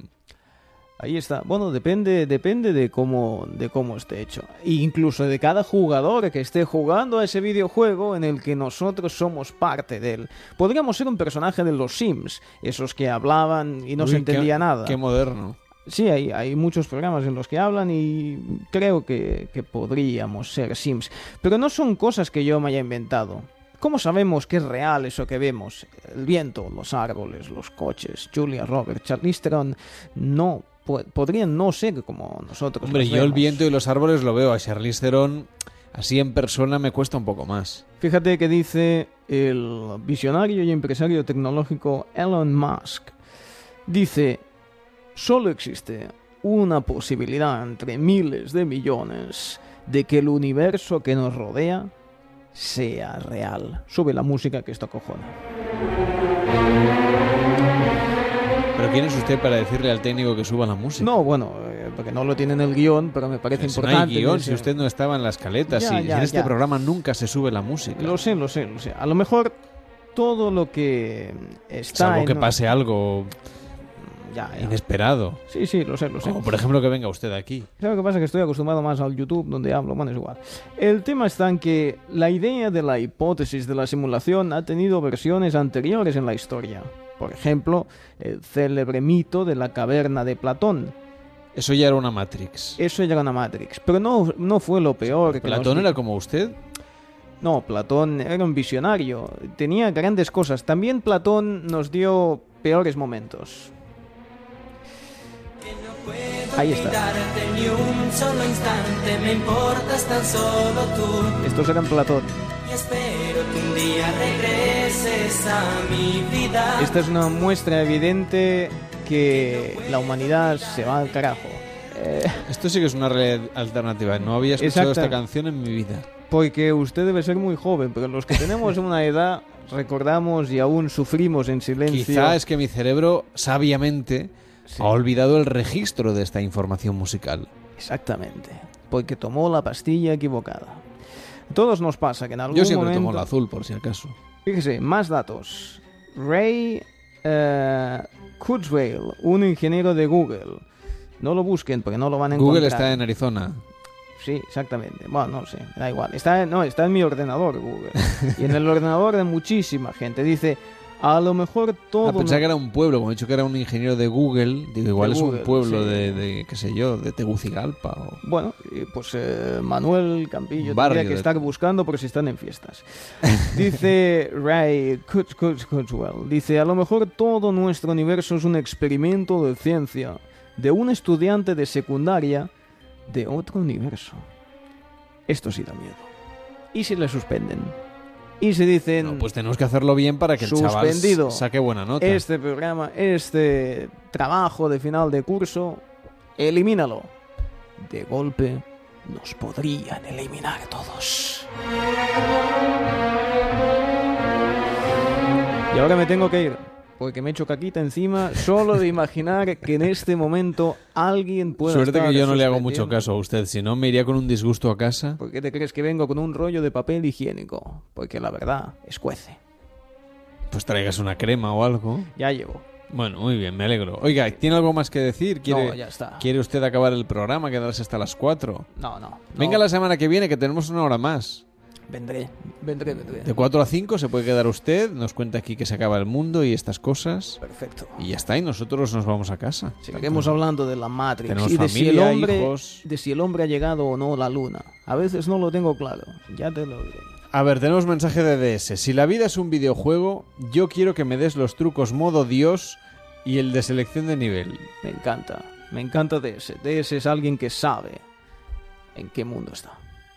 Yo ya estoy, ¿eh? ya me voy. Si quiere me quedo, pero ya les hablaré de otros temas. ¿Le pongo una canción? Póngame, una, póngame Venga, lo que quiera. Para que usted se vaya yendo así por el pasillo. Pero de Platón no, por favor. No, porque Ah, ya le he dicho que no recordaba la existencia siquiera de ese grupo musical. Suerte que tiene. ¿Era el despacito de la época? Ah, Era despacito, pero no fue tan conocido. Este verano, Noches de Radio con Carlas Lamelo.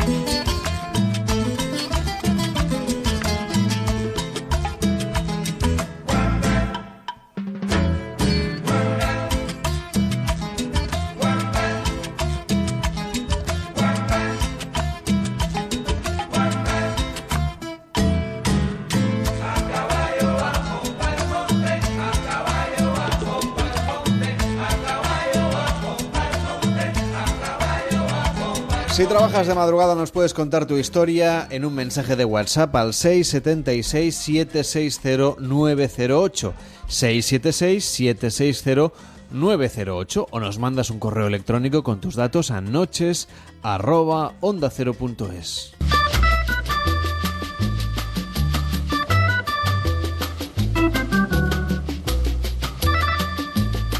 Porque a Manuel Campillo le encanta encontrar a gente que trabaja de madrugada. Hoy, Manuel, nos llevas a una tienda 24 horas. Así es, nos vamos volando hasta Pozuelo de Alarcón, donde está trabajando ahora mismo Denis. ¿Qué tal, Denis? ¿Cómo estás? Buenas noches. Hola, buenas noches, ¿qué tal? ¿Cómo está el ambiente en la tienda hasta ahora? Sí, un poco calmadito porque por las fiestas.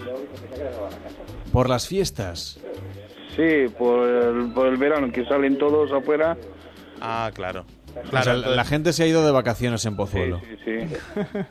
Bueno, está bien. Pensaba que eran las fiestas de Pozuelo. Digo, ya es casualidad también que llamásemos en, en plenas fiestas patronales. Bueno, entonces, esta noche, ¿qué, ¿qué es lo que más has vendido? Hoy cervezas y pizzas es lo que más sale y los frutos secos. ¿Frutos secos? Ah, mira. Sí. La gente necesita energía de madrugada. Pues en la noche viene mu- mucha gente joven. Y toman frutos secos. Sí, sí, cerveza. Una de las cosas Yo- que me llaman la atención de la tienda es que tenéis servicio de fotocopias 24 horas también. Eso está muy bien. A, a- a- a un 9 de agosto, no, a 10 ya, a las 3 y 23 de la madrugada, ¿alguien se acerca a hacer fotocopias? Sí, vienen todos más o menos a las 6 de la mañana. Ah, antes de ir a clase, claro. Ahí tiene más sentido. Sí. No, y puedes tener una urgencia. ¿no? Claro, Un de momento repente. mira, te, te entra un apretón de fotocopias y dices, bueno, pues sé que puedo ir, está bien. De repente quieres hacer testamento en casa porque Sí, es- claro, uno no, de los frutos secos se te ha ido por, Claro, el, por el sí, sitio que no sí. era y, y, oye, te apetece o necesitas Está hacerte bien. una fotocopia. Eh, ¿Qué tipo de frutos secos vendéis? Esto me ha llamado muchísimo la atención, que la gente tome frutos secos hasta Pues son, ahora. son bolsitas, ¿no? A ver, ¿qué, qué vendéis? ¿Ven- ¿Vendéis kikos, cacahuetes, nueces, nueces de macadamia? Está abriendo la caja. Sí, sí, ahora ya. Di, cuéntanos, ¿qué, qué frutos secos es lo que la gente se lleva? Piñones, almendras... Más son las pipas y... Ah, pipas, claro. Para liberar el estrés mientras uno ve la tele. Una Sí, serie. Claro, para... Hombre... Tú, Manuel, cuando sales por la noche también te tomas unos kikos, unas almendras, unas nueces de California. No, no, la verdad es que no. Soy más de hamburguesota del McDonald's de las de un euro. Y... Ah, de un euro. Sí, sí, porque uno tiene los fondos. Habrá que subirte el, sueldo, habrá que subirte el sueldo, Manuel. Pues sí, oye, mira, ya de paso. Tú pide, tú pide, tú pide. Tú pide que estás más cerca del poder que nosotros. Es verdad, es verdad. Tengo que subir arriba. Decir, dame dinero. Que no me da para nueces de macadamia. Y yo estoy seguro que una de las cosas que debe vender muchísimo una tienda de 24 horas son preservativos, ¿no? De madrugada. Sí, sí, sí. Viene mucho, mucha gente a comprar. ¿Y, Ah, bueno. y cuál es el, el modelo? Porque ahora, claro, los preservativos es un mundo, en fin, eh, casi infinito, hay de todo tipo. Eh, ¿Cuáles son los que más salen? ¿Los, los primeros que pillan, los que tienes más a mano, la gente sigue siendo tímida? ¿O vienen y te piden, no, yo quiero el que tiene rugosidades por un lado, por el otro lado tienes permicida y, y si le das la vuelta brilla en la oscuridad? No. Tenemos una marca solamente y la, y la cogen la, la que está ahí. La que hay, ¿no? Sí, es, es- es está- un poco en cuestión de emergencia. Oye, Eso, cualquier sí. cosa sirve con tal de cumplir su función. ¿Y quién hay por ahí? Que escuchemos mucho ruido, hay gente a tu alrededor. Que sí, que sí, unos, unos compañeros Ah, y también gente van a Clientes. entrar que también se les preparamos la pizza a veces. Ah, hacéis el horno, pizza. sí. Tenéis un horno para preparar pizza. Sí, sí, sí. sí. ah, eso está Oye, bien. ¿y, qué- y qué sabores hay de pizza? Joder, todas las pizzas que... de Lo que, lo que yo quiera, ¿no? Pepperoni, cuatro quesos. ¿Y Denis, a qué hora acabas de trabajar? Yo a las 7. Estamos Ah. tres turnos. Otro entra a las 7 hasta, hasta las 3 de la tarde, otro de 3 de la tarde hasta las 23 horas. ¿Y tú siempre haces este turno de madrugada? Sí, sí, yo siempre hago en las noches, sí. ¿Y qué tal? ¿Cómo lo llevas? Al principio difícil, pero después ya, mucho mejor. Te acostumbras. Bueno, Claro. Denis, pues que sea leve, te queda, te queda medio turno. Un abrazo, muy buenas noches. Buenas noches, gracias. adiós. Bueno, tú te puedes pasar por Pozuelo, Manuel, y pedirte una pizza, comprarte haces unas unos fotocopias. preservativos, fotocopiarte un pie y, y comprarte unos cacahuetes. Está muy bien. Qué completo la vuelta, ¿no? Sí. Oye, pues mira, cuando no tenga nada que hacer una madrugada Sí, de sí. insomnio, me Oye, perdona, un preservativo también sirve para ir dejando las cáscaras de las pipas. También. Claro. Así no ensuciáis el suelo. Por eso. Es Mira, mucho más completo. cívico, ¿verdad? Sí, sí. Bueno, pues nada, te saludo un rato para irnos de chiringuito, ¿te parece? Vale, estupendo. Vamos a hablar un poco de cosas serias a las 3 y 27, 2 y 27 en Canarias, o no tanto. No sé, David Sarballó, Mm. ¿qué tal los periódicos de hoy, que ya es jueves 10 de agosto de 2017? Venga, hoy voy a, voy a empezar por el periódico de Aragón, que... Y- eh, ¿No era yo el que hacía los de...? Sí, pero eh, ya te digo, es la impresora que es selectiva. Igual te he cogido una de las tuyas. Eh, me gusta el titular porque dice Aragón busca dinero. Y ya me parece bien. Yo también, ya le puedes decir a- Sí, al periódico de Aragón que pongan mi foto. Sí, em, dice la crisis frena el desarrollo del autogobierno y lastra la financiación de las competencias.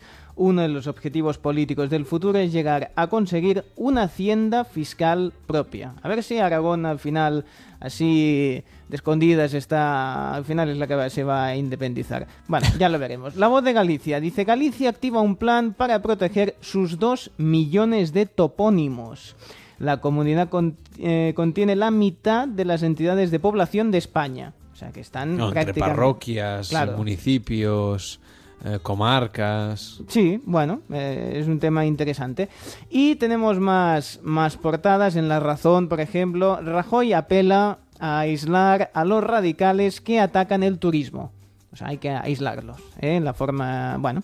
Y también se hace, eh, bueno, la fotografía de portada es para eh, un francés de origen argelino, arrolla a seis militares en, en París. Bueno, tenemos en la vanguardia alarma por la escalada verbal entre Estados Unidos y Corea del Norte. Pero eh, una de las fotografías es para, mm, eh, no sé si es Nemo o Dory. El que es azul, ¿cuál es? Azul es Dory. Pues es Dory. Ya tiene mérito porque te llega la... Ah, no, no, pensaba Sí. que te llegaba la portada en blanco y negro. No, llega, llega en color. Dory. Hasta que la imprimo, sí.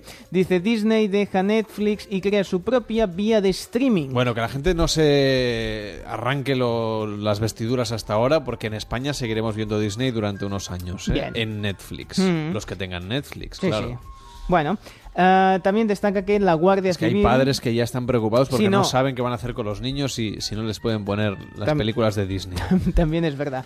Y también destaca eso, que la Guardia Civil podría asumir los controles en el Prat, en esa situación que se va que se va alargando. El periódico de Cataluña tiene una fotografía mm, de portada que dice Stop a los Segways. Ciutat Bella, que es el, mm, el barrio, digamos, más donde... El centro, donde el estamos centro, nosotros. El centro dice, prohíbe los patinetes... De Barcelona. Sí, sí, sí, los patinetes eléctricos para turistas. Bueno, seguimos eh, en ese capítulo de la turismofobia, ¿no? Pues bueno, los Segways, go home, en este caso, porque no vamos a, a poder usarlos y destaca como Yo no los voy a echar de menos, Sí, ¿eh? También te eh, lo digo. Bueno, el Segway es- no, no se ha sabido sacarle el partido que... No, que por aquí corren bastante, ¿eh? No te creas. Sí, el problema es ese, que corren bastante y te... Sí. No me Y- parece mala idea. bueno, cerca de casa tengo un, un bar de tapas donde, digamos, es una calle con mucho desnivel y lo usan para ir desde donde tienen, digamos, la tienda a donde tienen la terraza. Y es un peligro, porque cada vez que suben la rampa, de golpe te los puedes cruzar. En el aeropuerto de Barajas o, o en, o en el de Barcelona y en otros seguramente también, la policía hace patrulla con Segway. Bueno, pero los cuerpos de seguridad ya me parece bien. Ahora, como me, me choque contra una tapa, pues ya me, me tomo una cervecita ya que estamos. Y, el- como decíamos, el titular dice, los problemas de la vivienda se agravan, la especulación en Barcelona desata las ocupaciones. Bueno, en el mundo, eh, Rajoy llama a los catalanes a frenar el extremismo del gobierno. A todos, a mí no me ha llamado. No, exactamente. Yo también esperaba la llamada y no se preocupe, señor Lamelo, lo llamo después. Y eh, una fotografía de, bueno, de la escalada de tensión. Dice Kim y Trump, que parece un dúo cómico, Kim y Trump intensifican sus amenazas. Bueno, veremos cómo está la cosa. El país eh, destaca una de las noticias que me ha llamado la atención. Dice, camisetas de Neymar a precio de saldo. Claro. Dice, la tienda del Barça retira los artículos del jugador los artículos quiere decir que no es el Neymar. Ya, bueno, en fin. Eh, y los mercadillos los liquidan. Bueno, vamos a ver.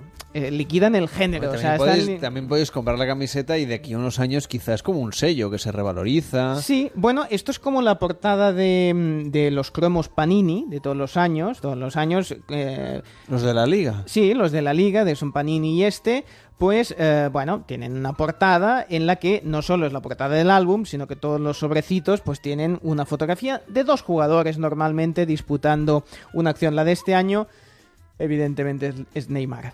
Sale Neymar, con lo cual todo el año te vas a, vas a tener los, los sobrecitos con la portada de Neymar vestido del Barça.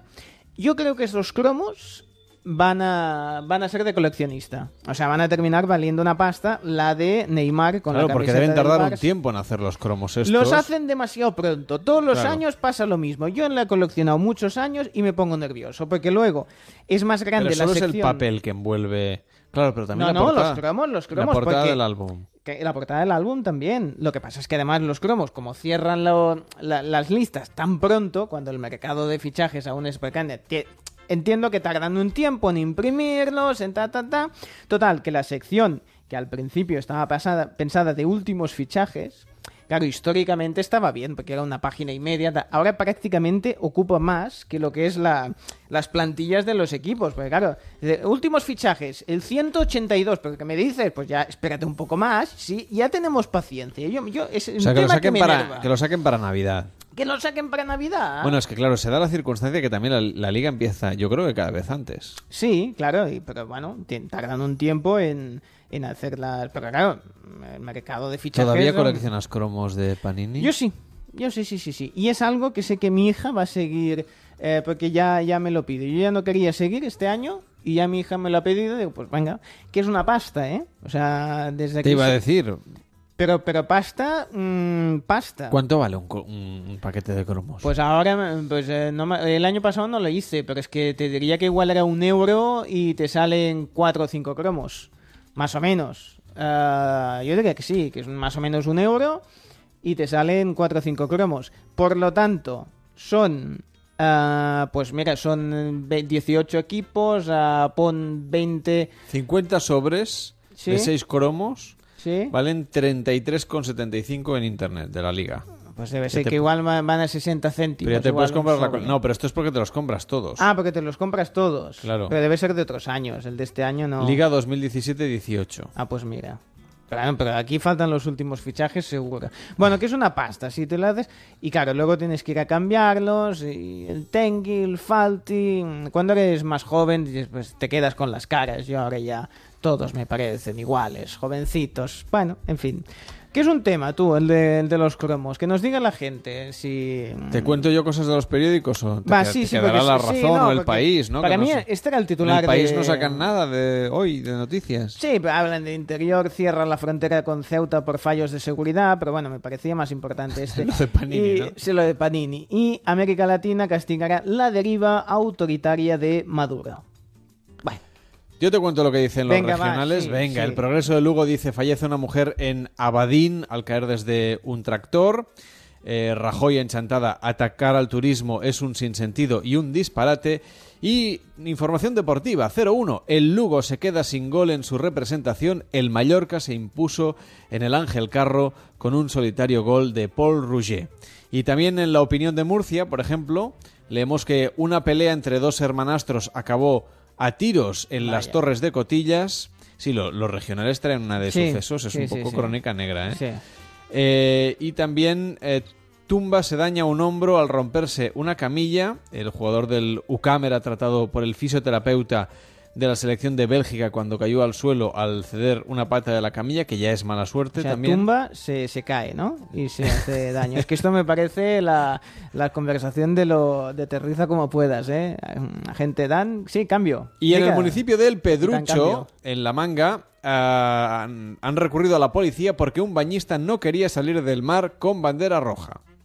¿Qué te parece lo que nos cuentan? Muy fuerte. En el norte de Castilla dicen que detienen a los padres de un bebé, eh, de una bebé en este caso ingresada en el clínico de Valladolid y que 200 personas claman contra el crimen de Sara en la Rondilla. Me parece interesante también contar, y es una buena noticia, que rescatan a un vallisoletano que permaneció 26 horas perdido en los lagos de Somiedo, lo cual es una muy buena noticia que alguien que desaparece tanto tiempo pues finalmente sea, sea rescatado y hablando de rescates el grupo de rescate y salvamento de eh, Castilla y León ha realizado 150 intervenciones desde el año 2015 ¿qué te parece? Mm, muchas vamos al, al diario de Girona el diario ¿Eh? de Girona nos dice que ha muerto un joven de 21 años en caer desde, desde una montaña en Lloret de Mar mm. y que ha habido tres detenidos también en Lloret por asaltar a unos turistas que se bañaban en la playa. El juzgado también archiva la causa penal por el accidente de Susqueda, donde murieron tres personas. Noticias que nos llegan de Girona. Y si nos vamos a Aragón, pero en este caso al Heraldo, nos habla de la fiesta que se vive a tope en Huesca. Este es el titular, poco después del lanzamiento del cohete, anunciador de las fiestas que han empezado justamente. Esto Manuel ya está con el radar puesto. Eh, los oscenses siguen mostrando que la fiesta se vive a tope en Huesca y así se demuestra en un vídeo que han colgado de DJ Moncho, de la carpa Ramón y Cajal. No os lo podéis perder si os interesa. El diario de avisos en Tenerife nos dice que el Cabildo de Tenerife retirará su ayuda al concierto de Maluma por sus letras machistas y que el teleférico del Teide, por si alguien se va de vacaciones o es de Tenerife, sufre un fallo eléctrico y se para con 35 personas dentro. Ay, no que yo es una de las cosas que siempre he pensado que no me gustaría que me pasara si me subo a un teleférico. Mm. ¿Qué te parece? Sí, que, yo ya no subo directamente, pero bueno, son, accidentes que pasan. Historias que podemos leer en la prensa comarcal en nuestro país. Que te vaya muy bien. Ah, no, que no, yo me quedo, yo en principio me quedo, ¿no? ¿Te apetece? ¿Te quedas un ratito? Sí, sí. No, es que yo quería hablarte de una canción del verano, porque estamos preguntándoles a los oyentes hoy en noches.onda0.es y en facebook.com barra noches radio. Vamos a empezar a preguntar cuál es para vosotros la canción del verano, si es el despacito, si no, mm. eh, si, si, si recuperamos a Georgie Dan, por ejemplo, que, que en cualquier momento podría podría pasarse por aquí. Es que solo. Sensación. ¿Cómo estás, Carles? Es que sabía yo que no podía hablar de la canción del verano sin que apareciera usted. Estaba aquí y con ganas de decir cosas, pero como no me saludaban nunca, pues digo, ¡ay! Estoy aquí, es una alegre sensación y no puedo parar de moverme y es muy cansado. no lleve, nos va a gastar usted las ruedas de las sillas. Sí, ay, pues me faltan un poco de aceite. A ver si me voy a caer. Si quiere, mañana repasamos la prensa con usted. Ah, pues podría ser los titulares. Me gustaría que usted me comentara la portada de La Razón, por ejemplo. La portada de La Razón. ¡Uh! Mañana me lo estudio y lo hago en canción.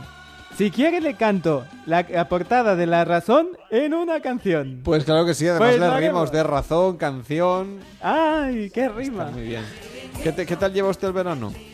Eh, pues bien, Bien, lo llevo bien. Está, canto menos porque estoy haciendo los grandes éxitos, pero me gusta. Súbeme. Ahí está. El chiringuito. Esta gente que se cuela aquí en el estudio, que no está invitada y que me viene aquí me, El chiringuito. Me boicotea el programa, sube la canción. Pero bueno, ¿esto qué es, señor Se acima la sardina, la rima... Ah, sí. Bueno, no, es que yo estaba cantando. Es que estoy ya un poco sordo y entonces necesito escucharla fuerte. Pero sigan, sigan, sigan. No, si le parece ponemos una canción. Pero que no sea suya. Sí. Chichichi. Esta es la parte que más me gusta. La de chichichi. Chichichi. Aquí usted se dejó, se dejó todo el talento. ¿eh?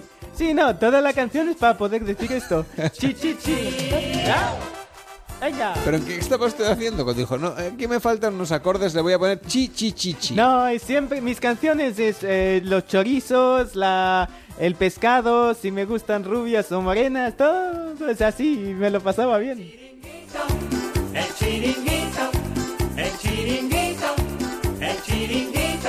Bueno, que estamos en las 3 y 41, las 2 y 41 en Canarias. Esto es Noches de Radio en Onda Cero. Hoy tengo una brecha un poco más grande de lo normal. Se me ha colado el conspiranoico. ha venido Josemi, Matías Prats y ahora solo me faltaba Georgie Dan. En fin, un poquito de música en Noches de Radio y a la vuelta vamos a seguir escuchando cosas interesantes. Nos vamos a ir hasta Girona para saludar a Xavier Ullé. Incluso nos viajaremos hasta, hasta Islantilla en Huelva para irnos de chiringuito. Este verano Noches de Radio con Carlas Lamelo.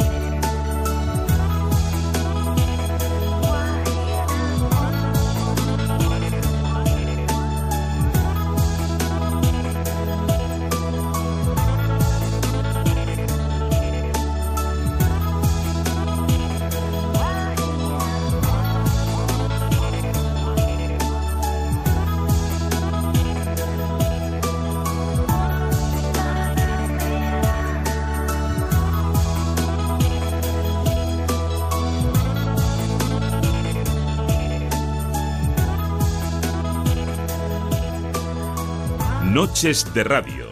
Onda Cero.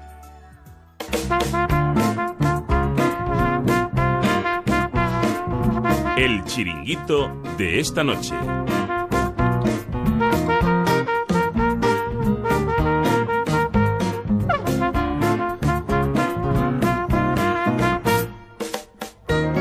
Queda cuarto de hora de programa y no podíamos dejar de visitar Islantilla en Huelva para irnos de chiringuito, Manuel. Así es, nos acercamos hasta el chiringuito Santa Pura Club Lantilla, Islantilla, que se encuentra en medio de la playa y ha supuesto una revolución dentro de la oferta que encontrábamos en la zona. Llevamos tres años con el proyecto, faltaba algo de cultura que había en otras playas, como en Cádiz, como en Portugal, lo tenemos bastante cerca, no había esa oferta, había demanda, creemos que hay mucha demanda porque hay mucha gente, pero no había oferta, entonces la verdad que hemos hecho una programación importante, cultural y musical para darle un cambio a la playa.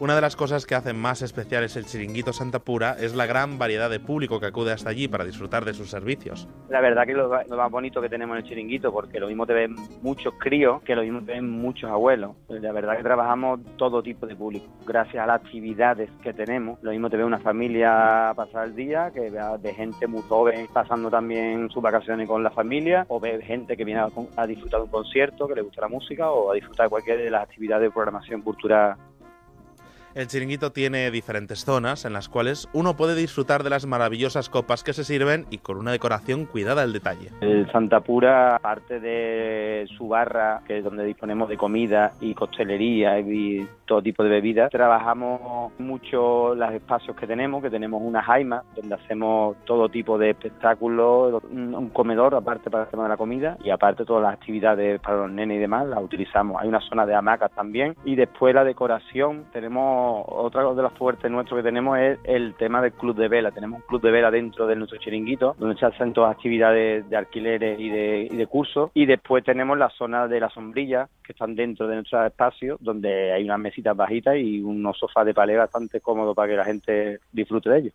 ¿Y qué es lo que podemos tomar si queremos eh, tomarnos un cóctel o una copa a estas horas de la madrugada? Pues en el Chiringuito Santa Pura su oferta se basa sobre todo en los cócteles, en el que sirven un mojito impresionante. Pero si a alguien le apetece picar algo, pues puede hacerlo sin problemas.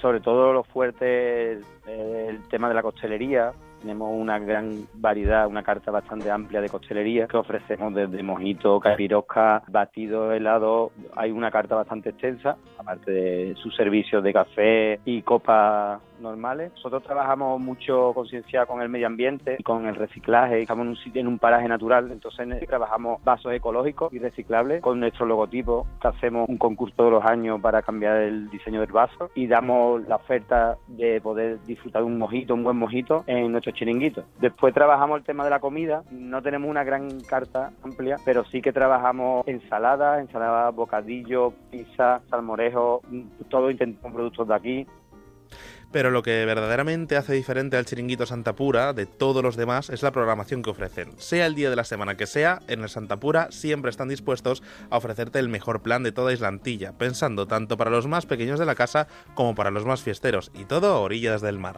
Hemos intentado trabajar mmm, programación para todo tipo, tanto cultural como musical. Los lunes trabajamos con el cine en familia, que suele ser cine infantil, que es espectacular de una película en, el sitio donde, donde estamos clases de inglés para los nenes los martes y los jueves, tenemos talleres de todo tipo, tenemos una noche de temática de humor y traemos teatro, eh, traemos monólogos, gente de Madrid, de Barcelona, intentamos darle nuestro punto también los jueves, que es un día especial, pues, un poquito de risa también en la playa, en ese sitio tan emblemático, tan bonito, pues, pues la verdad que, que también se agradece. Y después, tanto los fines de semana, intentamos los días que nos permiten hacer los conciertos, los eventos musicales, pues trabajamos mucho ese día, pero lo que nos dejan, pues intentamos sacar el provecho posible y, y traernos aquí a Huelva artistas de todo el mundo, como por ejemplo este próximo 19 de, de julio, que tenemos la actuación de Marina de Ojos de Brujo y Mr. Quilombo que viene de Madrid. Y si queremos ir a este chiringuito necesitaremos poner en marcha el GPS. Pues sí, pero mira, no te preocupes porque se lo hemos preguntado a Germán, uno de los propietarios y socio, además de ser el encargado de la parte de marketing del chiringuito, Santa Pura Club La Antilla. Y nos dice que es muy sencillo contactar con ellos, sobre todo a través de las redes sociales, donde son muy activos. Santa Pura está en la misma playa de la Antilla, pero en una zona nueva que han, el, el ayuntamiento ha, ha, nombrado como nueva playa de Santa Pura y nos encontramos justamente en la Antilla, dirección hacia Nueva Umbría, en la misma playa virgen, en una parte súper bonita, la verdad que es precioso el sitio. Hay zona de aparcamiento, pero comprensiblemente pues no para todo el mundo hay aparcamientos para motos, hay aparcamientos para bicicletas y hay un par de parking cercanos, tanto en redes sociales como estamos en Instagram, estamos en Facebook y estamos en Twitter. Nuestro equipo de trabajo por detrás revisa diariamente las redes sociales y actualizamos toda la programación, tanto cultural como la carta, como todo, todo, todo lo que tenemos Twitter, Santa Pura Club y estamos también en, tanto en Facebook como en Instagram en Santa Pura Club. Así que ya lo sabemos, el chiringuito Santa Pura Club en la Antilla. Pues para allá que nos vamos a ir en cuanto tengamos oportunidad. Gracias Manuel, que tengas una feliz madrugada. Buenas noches. Muy buenas noches. Tenemos mensajes que nos llegan a través de Facebook. Por ejemplo, tengo a Luis Humberto que dice, hola, ¿cómo se llama la canción con la que acaban de regresar después del informativo? Saludos desde México. Aquí son las 20 y 12, nos escribía a las 3 y 12 hora de la península. Bueno, pues la canción que hemos puesto después de las noticias era la que ha representado a Portugal en el último festival de Eurovisión y que además ganó uh -huh. el certamen musical europeo Amar pelos dois de Salvador Sobral. Es la canción que hemos bueno, con la que hemos arrancado esta tercera hora, que no me extraña que le haya llamado bellísima, la atención. Bellísima la película, eh, la canción, la canción es maravillosa, maravillosa. ¿Le gusta a usted? Sí, me encanta. Eh, una, una canción bella, bella que yo me la pongo para pintar, para pintar porque me estimula, me estimula. Esto y una película de romanos en televisión porque las dos cosas me estimulan la creatividad. Preciosa, be bellísima. Cualquier, cualquier día hacemos un especial Peplum con usted. Peplum, ah, oh, me encantaría. Me encantaría porque he visto tantas películas. ¿A, a, a usted le gustan las películas de gladiadores? No especialmente. ¿Te gusta cuando tu perro Scratch se frota y se frota con tu pierna y, y, y, te persigue y mueve la cola? No tengo perro. Bueno, ¿has estado nunca en una sauna turca? turca no, turca no. Bueno. Oh, sí, sí, en un hammam de estos en Turquía, sí. Ah, en un hammam. Pues nunca digas nunca jamás. Sí, sí que. Grandísima película también. Sí que estuve, sí, en Istambul. Bueno, pues nada, que estamos llegando ya a las 4 de la madrugada, a las 3 en Canarias. Nos vamos a ir hasta. Bueno, nos vamos a ir a Girona, nada más y nada menos que para saludar al coach de Noches de Radio, el Xavier Ullé, que nos va a contar en qué podemos pensar para cuando nos levantemos. El equipo de este programa se va a ir a dormir dentro de un rato, en cuanto suenen las 4. Salvayo se pone las mallas. Sí. Sale bueno, con, pantalón corto. Sale corriendo todo sexy. Bueno. Y llega a su casa todo sudado. Eso sí. Y se ducha y se va a dormir. Eh. Yo me cojo el bus nocturno y llego a mi casa sin sudar. Es. Ya relajadito, tranquilo, para ponerme a dormir. Eso está bien. Y entonces cuando me levanto, mm. pienso en lo que Xavi Ulle nos ah, cuenta. Sí, sí, sí, eso sí. ¿Qué tal, Xavier? Buenas noches. Buenas noches, Carlas. Mi propuesta para un día mejor hoy pone el foco en la tendencia a perseguir el éxito. Como he sabido, el éxito se mide por los resultados. Y estos se obtienen solo con el esfuerzo. No basta con la voluntad de seducir al entorno, por muy buenos encantadores de serpientes que seamos. Ojo. ¿Qué pasa con el éxito? ¿Por dónde transcurre su itinerario? ¿Cuál es su fórmula secreta? En realidad, no existe tal secreto, porque la fórmula del éxito se basa en cuidar a fondo unos aspectos que resultan determinantes, entre los que en estos momentos deseo destacar la creatividad, el compromiso, la seriedad y la imaginación. Mediante una cuidada combinación de esos ingredientes, aparecerán resultados en forma de soluciones que generalmente se podrán traducir en utilidades, o sea, en productos o servicios de éxito. Y de ahí mi recomendación para hoy. No dejes nunca de picar piedra, porque no olvides que el éxito solo va delante del trabajo, en los diccionarios. Buenas noches con salud y armonía.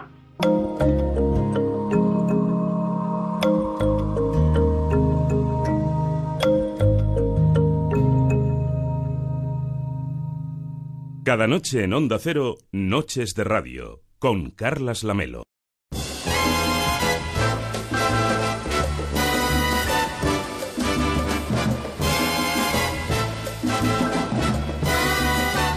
Nuestra vecina del piso de arriba, se ha acercado hoy, pero ya en el último, en el Sí, último llegó a minuto. tiempo o no. Hombre, claro que llega usted a tiempo. Ah, sí, sí, sí. A mí es que me gusta mucho este programa que lo hacéis. Sí, Yo os escucho todos, todos los días, todas las mañanas os escucho. todas las mañanas. Sí, porque yo lo escucho en el, en el podcast. En el podcast. En las polcas os escucho y porque a veces a veces me quedo dormida eh, y entonces lo vuelvo a escuchar, si no, porque siempre me pierdo algún trozo.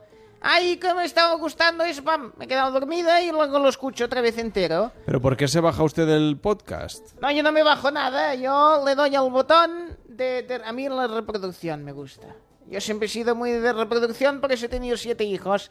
Y entonces los escucho eh, desde la página Wells, como el Orson, y desde ahí, pues bueno, voy haciendo. Por cierto, ¿cuán- ¿qué día vendrá el, el Pablo Mérida? El viernes. ¡Ay, tengo Bueno, ganas vuelve el viernes, vino ya el lunes Sí. y vuelve el viernes. Sí, Lunes y viernes. Lunes y viernes. Es fácil de recordar. Lunes y viernes, lunes y viernes. Luego yo casi no me acuerdo, tengo memoria de pez. Usted Pues escuche todos los días, que todos los días hacemos cosas que están muy es bien. que quiero preguntarle, porque em, tengo una nieta Sí. que quiere ver la Ah, película. tiene una nieta, nunca nos lo había contado esto. Tengo 260 nietas. Lo que pasa es que, claro, no... Todas chicas. Todas chicas, sí.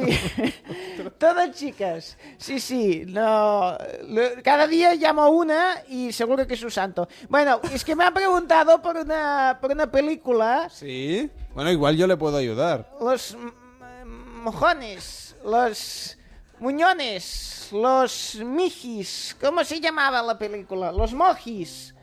Emojis, emojis. Ah, no me diga, los sí, emojis. quiero ir a ver los emojis. Bueno, Y- suerte. y yo digo, yo, estos no son los, los de que salían en la Guerra de las Galaxias de la tercera, esa que eran unos... No, los Ewoks eran esos. No, no, no. Me ha pedido los mojis y ¿qué es esto de, de- de- de los... de- Del WhatsApp, Del sí. WhatsApp. Que han hecho una película, Del sí. WhatsApp y este, y entonces que son las, las caras estas. Y bueno, no sé, puede ser divertida. Pero estaba, digo, bueno, a ver si Pablo Merido me puede decir si está bien, si no está bien. Emoji la película. Sí, ah, esta, esta, esta. Es que yo no sé qué decirle, yo no la he visto. Veo aquí un- eh, calificaciones 1,7. Uy, sobre 10. Yo, yo si quiere le, doy, le doy un dato. Eh, to- todos los críticos coinciden en que es una de las peores películas del año. Quizá se equivocan todos los críticos. Ay, los críticos. Y le doy otro dato. Venga. Mario Vaquerizo ¿Sí? le pone la voz a la caca de los emojis. Oh, pero es que yo, a mí me habían dicho que Sofía Vergara hacía... y A mí me gustó mucho Modern Familia Moderna. Que se acaba, por cierto, han anunciado el final de la Ay, no me digas estas cosas, ya me está diciendo que la película está mala y que Sofía Vergara deje la- las familias de Pero, los pero, pero modernos. porque seguramente, bueno, Sofía Vergara hará otras cosas, Bueno, esta película También. hace, hace la, la Pero- pero pone una voz, ¿no? Sí, pone la voz de la bailaora. Aquí en España no sé si la pone Sofía Ver- Vergara o quien... Yo le digo que... Sí, que, en que fin, no- que no- Mario Vaquerizo le pone la voz a la caca de los emojis. Bueno, no, ¿y esto es bueno o es malo? No lo sé. Ah. No lo sé. No, no he tenido el placer de escuchar ninguna película doblada por, por Mario Vaquerizo, pero bueno, solo por eso... muchas películas en las que las cacas hablen, a ver si me entiende. No, también es verdad. También es verdad. Bueno. Bueno, pues eh, para su disgusto, Modern Family acabará después de su décima temporada. Le quedará a usted una más. Bueno, pero vuelve... Ah, pues mire, ¿sabe quién hace de caca en la versión original? ¿Quién? Patrick Stewart. Patrick Stewart, que ha hecho muchas películas, eh, era el capitán de la, de la serie esa de, del Stars 3, de las nuevas generaciones, era el profesor Xavier. de- Yo creo que hemos salido ganando en España, ¿no? Hombre, no, no, a mí me gustaba mucho el, calvo. Eh, Es el calvo No, pero, ese que es... pero, es- es- pero Mario Vaquerizo le va a poner ahí un deje y una gracia y una salsa maravillosa. Bueno, sí, sí, sí. Bueno, al final será una caca, a ver si me entiende. O sea, tampoco es, es- hace falta mucha interpretación. Yo la voy a ir a ver, esta película. ¿Sí? Y luego Pablo Mérida el viernes que me diga lo que Que quiera. diga lo que quiere, usted va a ver Emoji la película. Aunque sea un, un vaquerizo, la película yo la voy a ver. Bueno, pues nada, siga usted escuchando la radio que dan cosas muy buenas. Hasta ahora mismo.